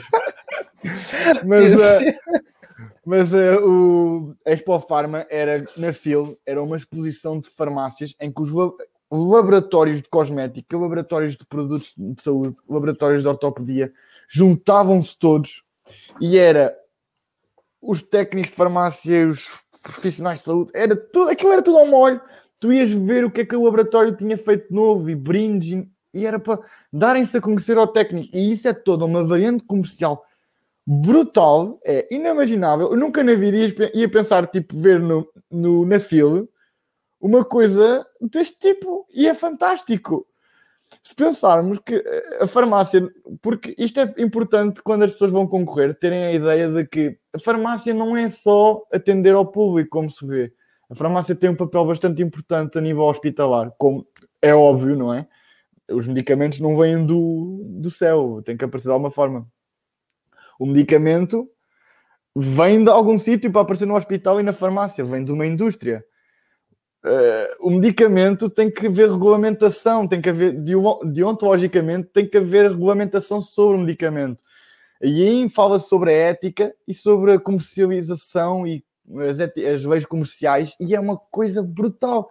E é coisas que se fala pouco, ou alguns falam, outros falam pouco e há outros que não falam sequer. mas são coisas que quando vamos para a farmácia temos de ter essa ideia, essa noção de que eu vou trabalhar para isto e é um mundo e é fantástico. Sem dúvida, e se houvesse alguma dúvida que tu gostas do que fazes e desta área, inclusive desta vertente do negócio, acho que esta paixão fica bem demonstrada, não há? Acho que ninguém fica com dúvidas, quem está ah, a ver pois, ou ouvir. Desculpa, desculpa, não, não. realmente foi assim é canoso. Eu, eu, vou ser, eu vou ser sincero. Eu, eu comecei o estágio e, e eu, eu não tinha noção disso. E está-se a tornar mesmo muito interessante essa, essa gestão. Opa, e pronto, e espero que. E agora que o Miguel está a falar, isso realmente. E dá-me agora, está-me a dar agora. Aquele bichinho. Vontade, né? Exato. Aquele bichinho, não é? De, hum, o que é que está aqui a passar? Mas é isso, é isso que eu quero ver, malta. Lá está, é nada como passar essa paixão para o outro lado para a malta se poder identificar e ver que é, é mesmo isso. É, é mesmo isso. Portanto, é, não é uma crítica, não é, não é, não é, querer disso mesmo. É falar as coisas como elas são e como vocês as sentem. Isso é, isso é que eu quero aqui. Um, ia dizer uma coisa, Miguel, diz. Eu ia só dizer que é, é, é, estranho uma pessoa que quer entrar, pelo menos falando do meu caso, entrar em música, entra em farmácia por causa de indústria e investigação acaba o curso a querer fazer uma área comercial. É, é, um, é uma linha que uma pessoa tipo plot twist gigante, tipo filmes do Christopher Nolan, gigante. Mas é mais normal do que as pessoas pensam, a questão é essa. A malta fica muito tipo, porque eu tenho que tomar a grande decisão da minha vida, malta. Existem formas de andar ali, lá está. Vem, vem como é que está o Miguel, tipo, acabou por decidir qualquer era mais a farmácia, e agora está a ver um próximo passo, avaliar, gosta mais disto, gosta mais daquilo, é completamente normal ao longo dos anos. Nós vimos ver que gostamos de outras coisas, vemos que não há problema nenhum. Ah, e já agora há bocado o Ruben estava a falar das transferências. Uh, transferências é uma pergunta que fazem tanto, tanto malta. Transferências entre cursos, se for dentro da mesma universidade, falar com a, com a secretaria daquela universidade. Se for entre universidades diferentes, tens de falar com ambas, por causa de equivalências. Perguntar como é que está a equivalências com aquela universidade. Se, já, se houver hipótese, já têm essas coisas tabuladas, mais ou menos, então dizem, olha, preciso de um papel da outra universidade a dizer que é isto ou que é aquilo. É sempre assim. Não há uma cena geral de como funciona, não. É caso a caso, tem que ser falado com as secretarias. É das perguntas que mais me fazem uh, no Instagram. Portanto, malta, já ficam, já ficam também a saber essa. Entretanto, estava aqui um, a Ana a dizer, adoro a Expo Farmas, sempre houve, exceto no ano passado e este ano, mas houve os congressos online e ela, claro, a Ana está em todo lado. A Ana não falha um. É preciso, ah e tal, há um, um live no Instagram, está lá. Um live no YouTube, está lá. Há congressos online de farmácia, ela está lá. Está lá em todo lado, pá. Grande Ana, sim senhor. Muito fixe. Um, mais coisinhas, mais coisinhas. O que, é que, eu, que é que eu queria falar mais, mais com vocês? Ah, uma, uma questão que eu acho que é pertinente também para a malta que está, que é que nós queremos aqui ajudar mais a malta que quer seguir o curso de farmácia. Há custos a nível de material? Ruben, se tem que comprar alguma coisa, é preciso alguma coisa, sei lá, nem que seja sei lá, a bata. Ou só, só se for a bata, realmente, era isso que eu ia falar. Realmente só se for a bata. E as minhas foram dadas por isso. Boa. Opa. Um Tuga, o que é que o Tuga quer? É que seja dado. É que seja dado, exatamente. Mas é um bocado por aí, eu acho que nunca, nunca comprei nada. No máximo, é, ninguém ouviu, mas no máximo roubei um livro da internet que estava no Google. Procuras o livro e está lá. No máximo, não fiz muito mais. Exato, por exemplo, esses livros, livros e nós conseguimos arranjar tudo, contacto ali, contacto lá, até os professores às vezes disponibilizam livros, livros que, que são bastante caros e, e há em documento PDF mas pronto. Yeah. Portanto, estão, estão safos, malta. Estamos chaves.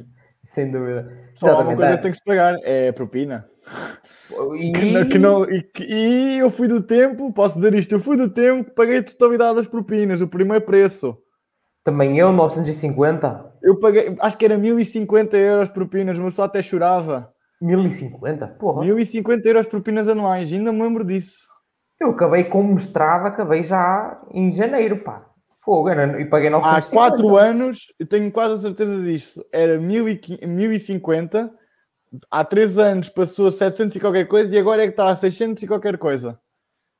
Ok, lá está, mais uma daquelas coisas que, que varia, maltinha. Um, mas lá está, eu, eu lá este caso, entre 2015 Ai, Jesus, 2000... Ai, 2015, nem se já vai. Uh, pronto, mas uh, fiz, um, e foi sempre 950, por, por acaso. Um, e a Ana também estava a dizer que em algumas farmácias dão também a bata.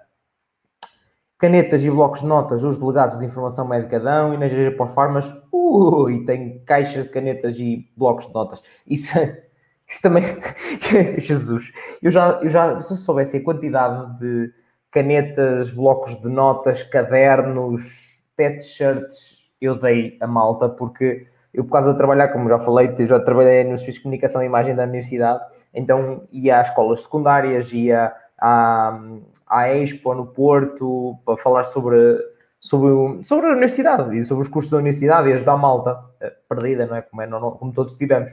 Um, então, depois trazia tudo em um par de botas. Eh, principalmente então no Porto, eu ia lá mais era para trazer os brindes que outra coisa. Pessoal, acho que passava mais tempo fora de, do sítio do que lá. E depois era tipo, começávamos a primeira coisa de manhã, ver quando é que é a primeira fornada da pizza do exército. que é sempre, estou sempre assim, fornada de pizza, tão balda toda lá. Incrível. Um, mais coisa. Temos malta internacional, bem-vinda Rosaline. Rosilane, acho que é Rosilane não dá para aquilo para ler, acho que é, é Rosilane Souza, bem-vinda. Diz que é, sou brasileira e aproveitando que vocês estão falando do meu curso, gostaria de perguntar se fizeram cursos independentes da área da saúde. Cursos independentes? Miguel, sabes, que, sabes o que é que são cursos? Não, que eu ia perguntar porque eu não me faço ideia.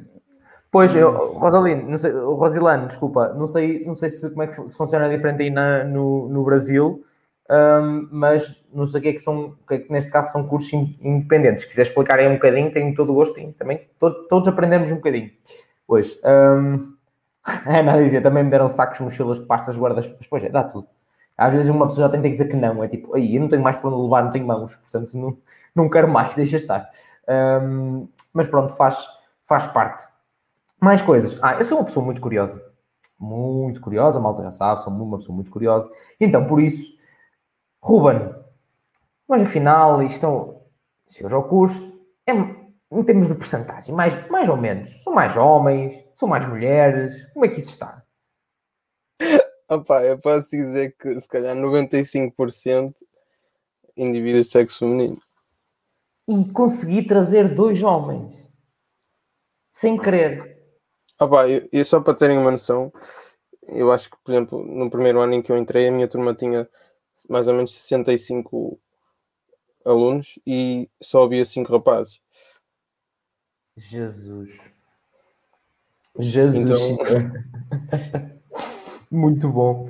Uh, Miguel, e tu? Também é a grande maioria é mulheres também? Eu acho que é, é, é, geral em qualquer curso de saúde, não, pelo menos nesta área. Eu acho que é geral. Eu também estava a fazer as contas. Eu acho que no meu curso, quando entramos, éramos sete rapazes e o resto era raparigas. Eu acho que éramos 40. Yeah. É, é, por acaso acaba por ser um bocadinho geral, sim. Nem todos, há alguns que surpreendeu, pelo menos do que fui trazendo aqui. Mas, novamente, malta, isto é só para referenciar que isto é apenas e mais uma curiosidade. Há muitos, muitos cursos que estão... Pensa-se uma coisa e depois é outra, ou que estão a dar a volta, depende muito dos anos. O que me importa aqui é vocês seguirem o que vocês querem, ponto final. Acho que não vivemos no século XX. Malta já sabe que houve aqui o podcast, já sabe esta história. Não, não vivemos no século XX outra vez, no século, século XIX, seja o que for. Uh, portanto, o que interessa é vocês seguirem aquilo que vocês gostam. Ponto final. O resto não, não interessa. Isto é apenas mais uma curiosidade, lá vocês entrarem no curso e saberem que vão ter muita malta do sexo feminino ou muita malta do sexo masculino. É só isso. Entretanto, não sei o que é que o HHH, ZZZZ, não sei o que é que ele quer dizer, ciências biomédicas. Não, aqui hoje é farmácia, mas no consultório ao lado, hum, se carregarem no, no canal do YouTube, tem aí o curso de Ciências Biomédicas. Por acaso tem, uh, também tem. E olha, mais lhe digo, também tenho Ciências Biomédicas Laboratoriais. Trouxeram-me há bocado no armazém. eu já fiz aqui a reposição do stock. Um, e também tem Ciências Biomédicas Laboratoriais também aqui no canal. Uh, portanto, é, é isso. não sei se era essa a dúvida, se querias saber se havia ou não, mas há de, há de tudo neste podcast, pá, há de tudo. É interessante, a Rosilane estava aqui, já está aqui a dizer-nos, na minha faculdade temos uma carga horária, além das ministradas pela faculdade, onde nós devemos ou fazer cursos complementares, óbvio que tenha a ver com o curso, ou estágios, iniciação científica. Pronto, o que a gente estava a falar aqui há bocado é estágios têm. Um, os estágios têm, que já, vão, já, foram, já, foram, já falámos um bocadinho há bocado, um, que estágios eles têm e vão fazendo, e têm ou de verão ou, ou só de observar, e depois têm um estágio curricular uh, no, no último ano para, um, pronto, para experienciarem um bocadinho. Um, do contrário, não, não concluímos o curso. Depois tem que fazer, sim, é, lá está estava a dizer cursos independentes, se calhar era nessa vertente, que ter uma parte mais prática, ou assim, Rosilando, deve ser, deve ser por aí. Se tem, já falámos um bocadinho isso atrás, se tiveres curiosidade, é só ver um bocadinho mais atrás, já falámos sobre, sobre isso tudo. Hum, entretanto, pronto, já falámos um bocadinho, mas Ruben, podes falar assim, pronto, já falámos um bocadinho das saídas profissionais, mas qual é aquilo que te puxa mais? Aquilo que tu. Hum, é mesmo isto. O Miguel já sabemos que tem que. Hein? Ele pode querer ir para o mestrado integrado em ciências farmacêuticas, mas está ali a ver o negócio, portanto, eu acho que ele ainda vai ver outra coisa. Cheira-me que ainda vai ver outra coisa. Mas se eu tirar para o ar, só nem eu conheço o Ruben. O Miguel, aliás. Uh, Ruben, mas tu, o que é que, o que, é que te dá aquele bichinho? O que é que te puxa? Opa, isso é uma pergunta muito difícil, porque se calhar no início da, da live eu estava com uma ideia e agora estar a conversar com o Miguel e estarmos aqui eu fico completamente à toa e querer saber mais e, e procurar mais, não é? Ainda estou no segundo ano e já, tô, já mudei de ideia. Será que eu termino a licenciatura? Será que não? Será que eu faço transferência? E, mas sem dúvida, como puxo em farmácia, é, é como eu falei há pouco, uh, poder ajudar, não é? Poder ajudar um doente, uh, estar em contacto com eles e também puxa muito a parte da indústria. Sempre gostei muito da indústria. Também tenho um, um bichinho por química, apesar que muita gente não gosta. Um, e atualmente, agora no estágio, tem-me chamado a atenção também a parte da gestão. Por isso, ainda, é, ainda tenho algum muito que pensar e depois no futuro. pois vê-se mais para a frente. Muito bem. Uh, Miguel, entretanto, eu fui aqui fazer uma pesquisa uh, rápida. Entretanto, e abriu, pelo menos, não é, é, acho que é recente, um curso em Gestão em Saúde na, no Instituto Universitário Atlântica. Portanto, é privado. Portanto, né, estou a oferecer também já esta, para tu veres também. Não tenho rendimentos para tal situação. isso é outra questão, isso é outra questão. Mas que não faltam são bolsas também. Hein? Há que também dá para investigar esse tipo de coisas. Uh, a malta, lá está, eu já disse isso várias vezes, e malta. Um, passo, não existe qualquer tipo de publicidade, mas no site tem Inspiring Future você tem uma aba em que diz bolsas. Vocês não têm noção da quantidade de bolsas que existem. Hein? Nem eu tinha, são mesmo imensas. Mas lá está, eu por acaso fiz a pesquisa e agora existe o curso de licenciatura em Gestão da Saúde no Instituto Universitário Atlântica. Um, e pronto, pode interessar a alguém também. Quem sabe, lá está, já sabem, se quiserem que traga cá esse curso, eu arranjo malta, pá, eu arranjo sempre malta todos os cursos. Até hoje, disse que, que fazer um, pois, eh, sempre, todas as semanas. Não falhei uma semana, ano e meio em episódios, pá. Há ano e meio que faço episódios sem parar uma semana, maltinha. Rijo, pá. Portanto, se querem ser rijos também, já sabem, tem aqui o, o link na descrição ou na bio do Instagram para o Patreon, que podem apoiar aqui o podcast e ter acesso, claro, a conteúdos exclusivos, como as segundas partes de alguns cursos que vou fazer, que vou fazer, que cursos, ou seja, cursos que já trouxe aqui uma primeira parte, em que isso vou dar sempre a todos vocês na, no YouTube, nas plataformas de áudio, mas segundas partes que já me pediram de outras universidades, entre outros conteúdos exclusivos que vou fazer por lá. Uh, portanto, se quiserem apoiar também o podcast, tem o link na descrição. Eu fico agradecido. Agora parece o, o Sparking, pá. Sai deste, sai deste corpo, pá. Não pode ser, não pode ser. Muito bem. Um, mais coisas, mais coisas. Estava aqui, entretanto, a dizer. um, a Ana estava a dizer que, que se calhar a, Rosa, a Rosilã estava a falar de, em termos de disciplinas opcionais, que ela, que ela estava curiosa se podia fazer alguma online. Uh, ela disse: não, exatamente, temos que ir atrás em fundações que não tenham convênio com a faculdade, ou seja, tipo atividades complementares, diz a Ana, há uma medicina e veterinária, segundo sei. Muito bem, lá está, é isto, malta. É, como diz a Ana, em Portugal é quase tudo a pagar. é preciso investigar um bocadinho. Opa, em termos de fazer cadeiras em específico, não sei se vai dar, mas uh, é uma questão, como costume, mandar mensagem para as próprias universidades, coisas que te interessarem, e perguntar se consegues fazer esta cadeira ou aquela cadeira, ou seja o que for, um, e que pronto, aí já te informam de como é, como é que funciona. Portanto, maltinha, se tiverem alguma, alguma questão específica sobre o curso, quanto a vocês não sei, eu estou já muito esclarecido, estou prontíssimo para não ir para este curso, porque eu a mim, mas isso sou eu, meus gostos, eh, porque pronto, eu, eh, como já sabem, eu vejo uma agulhinha e meto as mãos à cabeça. Portanto, eu em princípio não sou muito capacitado para uma área da saúde no geral.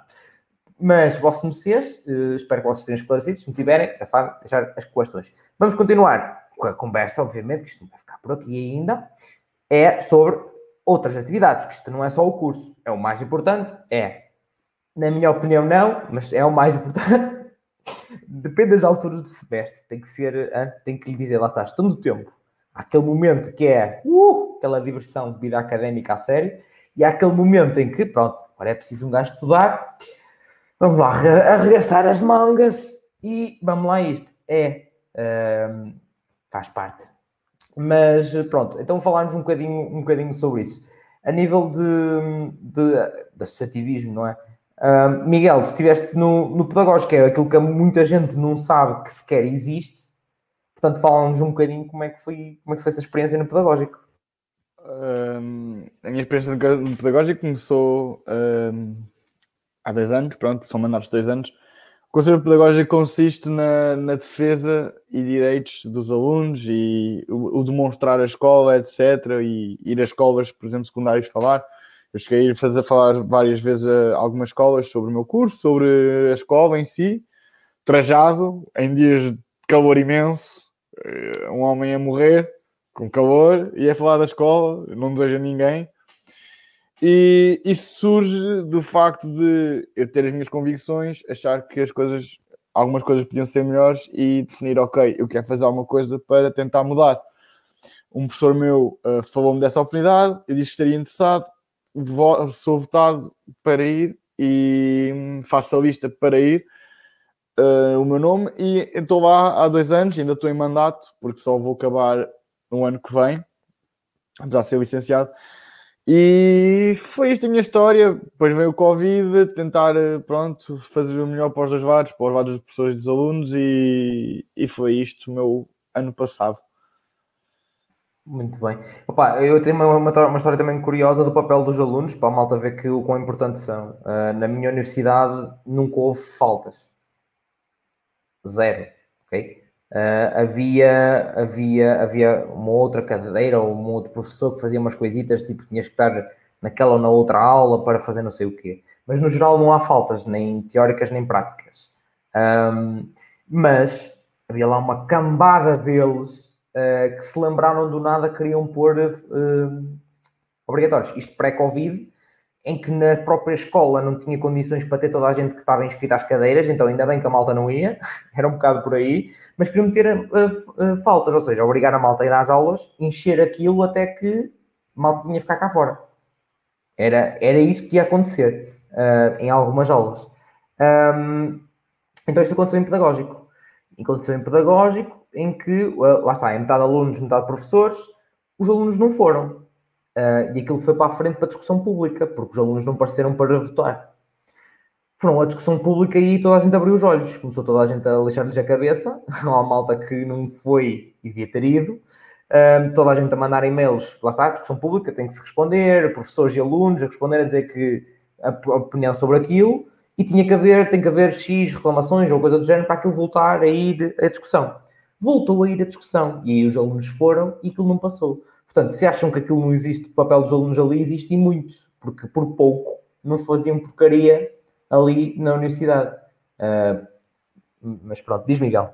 Não, isso realmente o conselho pedagógico. Existem várias áreas, uh, vários órgãos numa escola que são importantes e tem que, os alunos deveriam ter noção disso, que é o conselho pedagógico é muito importante, mas o conselho científico ainda é mais importante que é o conselho que vai definir realmente como é que vai ser regido as cadeiras, como é que vai ser regido os cursos, pontos de curso, pontos de estudos, etc.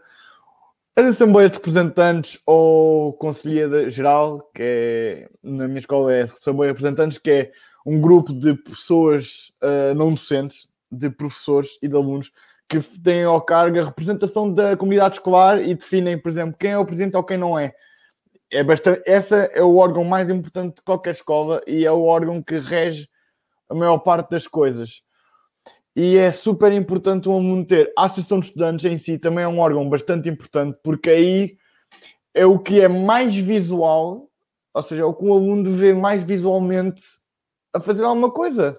Porque lá está, a Associação de Estudantes é algo que está pelos estudantes. O conceito pedagógico, pronto, é muito numa área, numa área muito focada em aulas e em, em procedimentos pronto, de estudos e de conhecimento da escola. Enquanto a Associação de Estudantes é uma variável muito importante também uh, na, na saúde de um, de um estudante. Sem dúvida, estão muito mais em contacto também com os, com, com, com os estudantes, normalmente, às vezes no conceito pedagógico é mais tipo falar com alunos os alunos é que vão falar com eles a reclamar de coisas. Agora, na associação de estudantes, há outra proximidade, conseguem notar em outras coisas que, calhar, não, não, não se consegue a nível do pedagógico e assim. São estudantes, núcleo de estudantes, depende das universidades, das faculdades, pronto. Existem estas, todas estas variantes para a malta que possa, que possa não saber. Ruben, por alguma razão, por, por lá está, Covid, ou não sei, uh, ou nunca te interessou, lá está, uh, algum tipo de, a nível de associativismo ou assim, alguma coisa extra, extra curso? É assim, por acaso não. Uh, por nenhum motivo mesmo. Não, nunca foi, nunca me chamou muita atenção, mas uh, sei, sei dizer que, que, é bastante, que é bastante importante, por exemplo, a Associação de Estudantes e dou mérito e tudo a quem, a quem participa, não é? E sem dúvida que é, que é fundamental. Muito bem.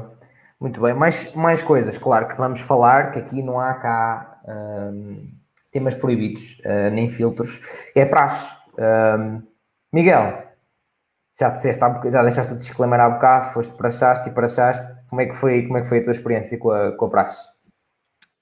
Foi boa, como tu tens os seus altos e baixos. Um, uma pessoa quando entra na universidade, a primeira coisa que pergunta quando vê alguém trajado é quando é que vais praxar? Quando é que eu vou ser praxado? Eu, eu lembro-me de, de eu próprio, contra mim falo, dizer, eu quando é que vou ser praxada? E era uma loucura. Depois chegávamos lá, havia coisas boas, havia outras coisas más, mas depois acabávamos por curtir de milhões, porque eu acho que a praxe funciona, pelo menos na minha escola funciona um pouco assim, funciona como uh, objetificação do respeito e da, da interpersonificação, ou seja, estamos nós sabemos que há uma hierarquia, porque há, temos os, os de quarto ano, os de terceiro ano, segundo ano, primeiro ano, quatro matrículas, etc. E sabemos que temos que respeitar sempre a pessoa com mais ordem, não podemos faltar respeito entre uns e outros, porque eu se quer ser respeitado, vou respeitar também, apesar de que, pronto, estão, tenho calores à minha frente de quatro e tenho, e, e tenho que saber também respeitar o que eles fazem. E, e foi, posso dizer que foi uma, um dos meus melhores momentos, foi a prachar e a ser prachado porque dá uma abertura completamente diferente a um estilo de vida. Tive amigos meus que não quiseram prachar, mas isto é importante se referir. Lá por não irem à praxe ou lá por não quererem ser prachados, não quer dizer que vão, não vão ter amigos. Um dos meus melhores amigos de curso não foi prachado e não foi por isso que não me dou com ele e que ele não se dá com todo o resto de turma, por exemplo. Sem dúvida, sem dúvida. Não vou acrescentar nada, eu concordo 100%, já falei disso e tenho 100 meses já e houve, pronto, houve ainda há alguma polémica, entre aspas, uh, acho que foi, foi no TikTok, foi, num, porque aquela questão, e ponho já essa também na mesa para, para me dizer a tua opinião, Miguel, que é do traje ser académico. Um, eu fiz um, neste caso foi no TikTok, o vídeo onde dizia, como era uma das perguntas, é tipo, eu só posso usar o traje se andar na praxe? Uh, e eu afincadamente disse, obviamente, que o traje é académico. Sim, o, em Coimbra há uma, há uma frase que para mim fica: o traje académico, não é praxístico. Ponto. Eu acho que isto diz tudo. Qualquer Sim, estudante, qualquer estudante de Lisboa, Castelo Branco, Coimbra, Bragança, Algarve, do raio que o parta, peço desculpa a expressão, tem direito de usar. Entrou, é igual aos outros, ponto final. 100%. Tá, ficaste sem microfone, Miguel. Desculpa. Isto está a fazer uma interferência qualquer, já te, já te tirei só porque isso estava a fazer uma interferência qualquer. Ainda não está. Ah, tira, e, tira e volta e volta, volta a meter. Não, mas de qualquer das maneiras é isso, é completamente, é completamente isso. Uh, eu tinha falado disso com a malta. Já está? Já está, já está, já está. Pronto, deu aqui um spam qualquer, desculpem. É normal. Mas sim, é concordo, mas... concordo plenamente porque, com aquilo que tu disseste. Acho que isto é um pensamento geral. Não sei se. Acho que o Ruben também concorda. O, o também foste para achar, não foste, Ruben? Não, eu não estou na praia. Ah, mas, mas então, concordas, concordas com o pensamento? Claro, não é por não estás na praia que vai, vais acabar por não ter amigos, porque às vezes há essa ideia do ai, não, vou, não fui para chás, não vou ter amigos. E, e é errado pensar-se isso, na minha opinião. Nada a ver, nada, não, não podemos comparar as, as, duas, as duas situações. Um, eu posso dizer até que os meus melhores amigos de faculdade são, são doutores, não é? E Opa, uma coisa muito engraçada que ia acontecer este ano, um, eu ia entrar na praxe no segundo ano. Não sei se cada fazem muitas perguntas se, se, podemos entrar na praxe, né? E um, eu ia entrar na praxe no segundo ano, não é? E eu no primeiro ano entrei, não tinha, não tinha, não, por exemplo, a praxe tirar algum tempo de nós, não é? E, um, e na altura estava a trabalhar, era uma questão de gestão de tempo, mas eu preferi não não entrar na praxe, mas depois, entretanto, deixei o trabalho, o part-time e, um, e, os meus melhores amigos foram praxados, são doutores e eu, ia ser muito engraçado eu entrar no segundo ano para a praxe e estar a ser, praxado, a ser praxado por eles, ia ser uma experiência engraçada. Infelizmente, por causa do Covid, não houve praxe, não é? Na minha faculdade, houve faculdades que ainda tiveram praxe online, a minha faculdade hum, não aderiu a isso mas não se podem, são duas coisas que não se pode comparar tanto como o traje e como os amigos da faculdade, porque independentemente se vamos ou não à praxe, temos os mesmos amigos. Opa, claro que a praxe abre-nos uma abre se calhar um, é, mais, é muito mais fácil arranjar amizades, tanto qualquer curso, se calhar, mas por exemplo, eu eu não estou um, eu não estou na praxe e, e, falo, e falo com tanta gente, tanta gente da universidade um, em jantares de curso, porque depois não é só jantares para a praxe, há outros jantares, jantares de curso. O primeiro jantar de curso que eu fui, depois a outra questão também a falar, é incrível estar a falar com pessoal do segundo, terceiro, quarto ano, é, é, é uma coisa muito. É a coisa que eu mais gosto, conhecer pessoas novas, falar, conhecer coisas novas, opa, foi, foi das coisas mais marcantes e é pena eu estar no segundo ano e este ano foi zero, foi bola mesmo, por causa do Covid. É, tenho mesmo muita pena, porque sou mesmo a pouco o primeiro ano. Sem dúvida, opa, eu acredito, eu acredito que tenha sido, não tenha sido nada fácil. Eu, inclusive fiz um episódio sobre, sobre como é ser calor nestes, nestes tempos, com alguns calores de, deste ano. E pronto, também tive lá algumas histórias e deixa-me mesmo triste, vocês não têm noção, e foi uma das coisas que já na altura, quando eu soube, entretanto começou a fase pandémica, não sei o quê, comecei a saber de algumas universidades que tinham simplesmente cancelado a praxe de toda e qualquer maneira.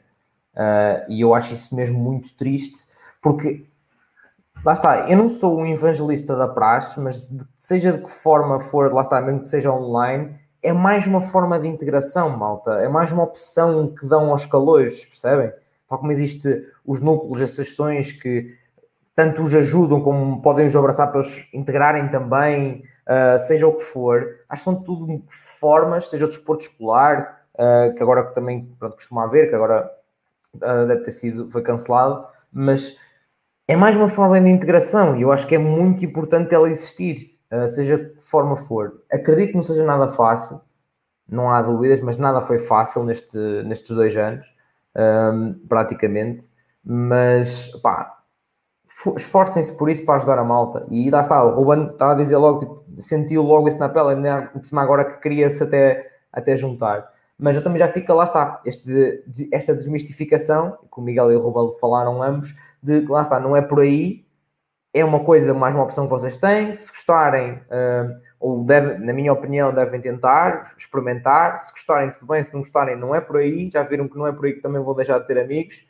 Tal como o Miguel ou como o Ruben, muitos outros, eu inclusive, amigos fora e dentro da praxe, não é por aí. Uh, que não falta é muita malta para conhecer e mais sítios e formas de conhecer malta. Uh, portanto, eu estou a falar muito com as mãos, como sempre, a abanar muito a mão. mas, mas é isto, malta. Que não seja por aí, e é o que eu tinha falado, e falo isso abertamente. Traje académico, uh, usem o traje, são vocês que o pagam, usem como vocês quiserem. Se tenham a noção, é quando estão inseridos numa certa atividade específica, têm regras. Seja a praxe, seja a tuna, seja o que for. Uh, é só isso. Uh, estou sempre, como eu costumo dizer, na praxe, na, tra... na, na praxe não posso, não posso estar sem batina, uh, por exemplo, e na tuna posso. Posso soltar com, com colete e gravata, ou se pode tirar o colete. Tipo, percebem? Tipo, é uma, uma coisa é na tuna não parecer mal só, não é? Obviamente, mas está-se na boa e pode-se tirar, enquanto na praxe, nós até em frente de praxe, por exemplo, temos de estar com capa traçada, tipo, tem aquelas coisas são específicas depois também de cada universidade, ou cada praxe de cada universidade, e que na Tuna também é diferente, etc, etc. Um, portanto, é, é um, bocadinho, um bocadinho por aí.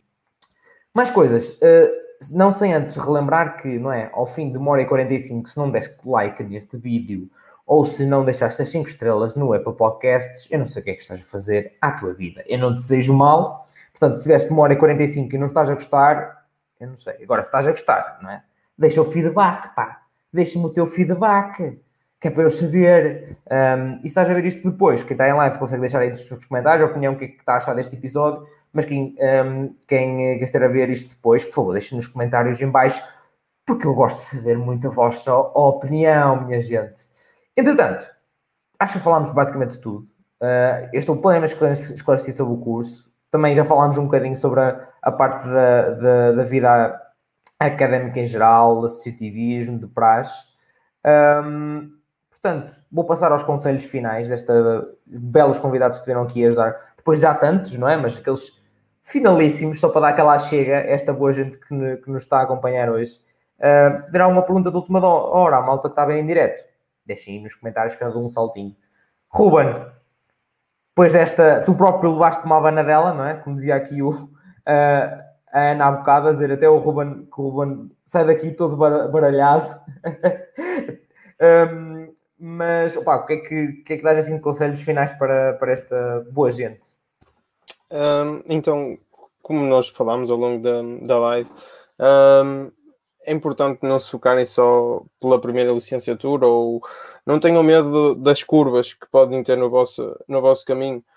Um, eu realmente ainda estou muito indeciso, mas uh, certamente não vou ficar para a licenciatura, não tenho medo, de, não vou ter medo de arriscar ou de seguir um mestrado em, em, de farmácia ou, ou até mesmo tirar mestrado integrado em ciências farmacêuticas. Um, é assim, um conselho para se optam por, por farmácia ou ciências farmacêuticas é muito difícil, mas optem por, por farmácia inicialmente. É um conselho um, acho que vão gostar mais. Um, e, e é isso. Fácil, muito fácil. É poucas palavras, seguinte, pá. Não há dúvidas. Uh, muito bem, muito obrigado, Ruben. Miguel, conselhos finais para esta maltinha boa, pá, que nos aguentou durante aqui, principalmente a mim, não é? Portanto, vocês, não é? Malta fixe, agora a minha voz, a malta já está farta de ouvir é por cima hoje sem microfone. um, mas, opá, conselhos finais para esta boa gente. Um, conselhos finais. Então, isto é, isto é muito difícil porque há tanta, nós temos tanta coisa e há tanta coisa mais para dizer. Mas uh, o conselho final é: pensem com tempo, têm tempo para se candidatar, porque as notas vão sair para amanhã, na, amanhã nada, na segunda, não é? Sim, sim. Candidaturas têm tempo, têm seis opções, façam-nas com calma entre escolher farmácia ou, ou ciências farmacêuticas, eu sou um bocado a opinião do Ruben. Vão para a farmácia, mas eu sou suspeito, não é? Óbvio. Mas uh, eu sou da opinião de que vão para aquilo que vocês se sentem mais confortáveis para e naquilo que vocês são capazes de dar o vosso melhor. Porque uh, o Salvador Sobral dizia uma frase muito interessante que era eu hoje não vou dar uh, eh, 100% de mim, vou dar só 80%. Vou esperar que noutro momento se siga e surja para dar os 100%. E é uma frase que fica e que nos faz pensar, ok, eu vou para uma coisa que noutro sítio consiga dar os 100%. Noutro sítio, diga-se, no, no, na licenciatura. Muito bem. Hã? Ficaram com este momento. Acho que está entregue o prémio Chagas Freitas de hoje. Uh, eu costumo aqui também dizer. Miguel ganhou o prémio Chagas Freitas de hoje. Também digam-me se concordam. Mas acho que depois com este final foi um KO para o Ruben, que não tinha estado mal neste desempenho, mas acho que foi um KO, esta última frase. Uh, citar uh, o grande poeta também, da Salvador Sobral, acho que acabou por fazer um KO. Mas pronto, é isto, malta, sem dúvida. Acho que pronto, já ficaram plenamente esclarecidos. Espero que tenham ficado. Qualquer dúvida já sabem, depois se surgir, mandem mensagens, estejam à vontade. Uh, acho que grande parte do trabalho que eu faço é responder a mensagens e em stories e não sei o quê. Um, não, pronto, quando digo a maior parte, tipo 51%. Há muita outra coisa que se faz aqui por trás. Eu vou tentando também mostrar-vos um bocadinho isso. Mas pronto, se bem qualquer dúvida, mandem mensagem, deixem nos comentários do YouTube, estejam à vontade. Muito, muito obrigado por terem estado desse lado. Muito obrigado ao Miguel e ao Ruben por, eh, por terem tirado do seu belo tempo de sexta-feira à noite para vir aqui ajudar a malta. E já sabem, para a semana a mais. De que curso? Vão ter que esperar para ver. Isto. Já sabem que se estiverem no Patreon, sabem primeiro. Muito primeiro. e claro, tem conteúdos exclusivos e apoiam aqui o projeto que está rijo, que há um ano e meio. Pá, não falha uma semana. Hein? incomodanças e tal, que correr para pôr net e luz e água, hein? mas estamos cá, Rios, tenho aqui 500 caixas ainda para arrumar, mas estou aqui, para vós conheceres. Espero que vocês tenham gostado, maltinha, e já sabem que portem-se mal, porque também é preciso.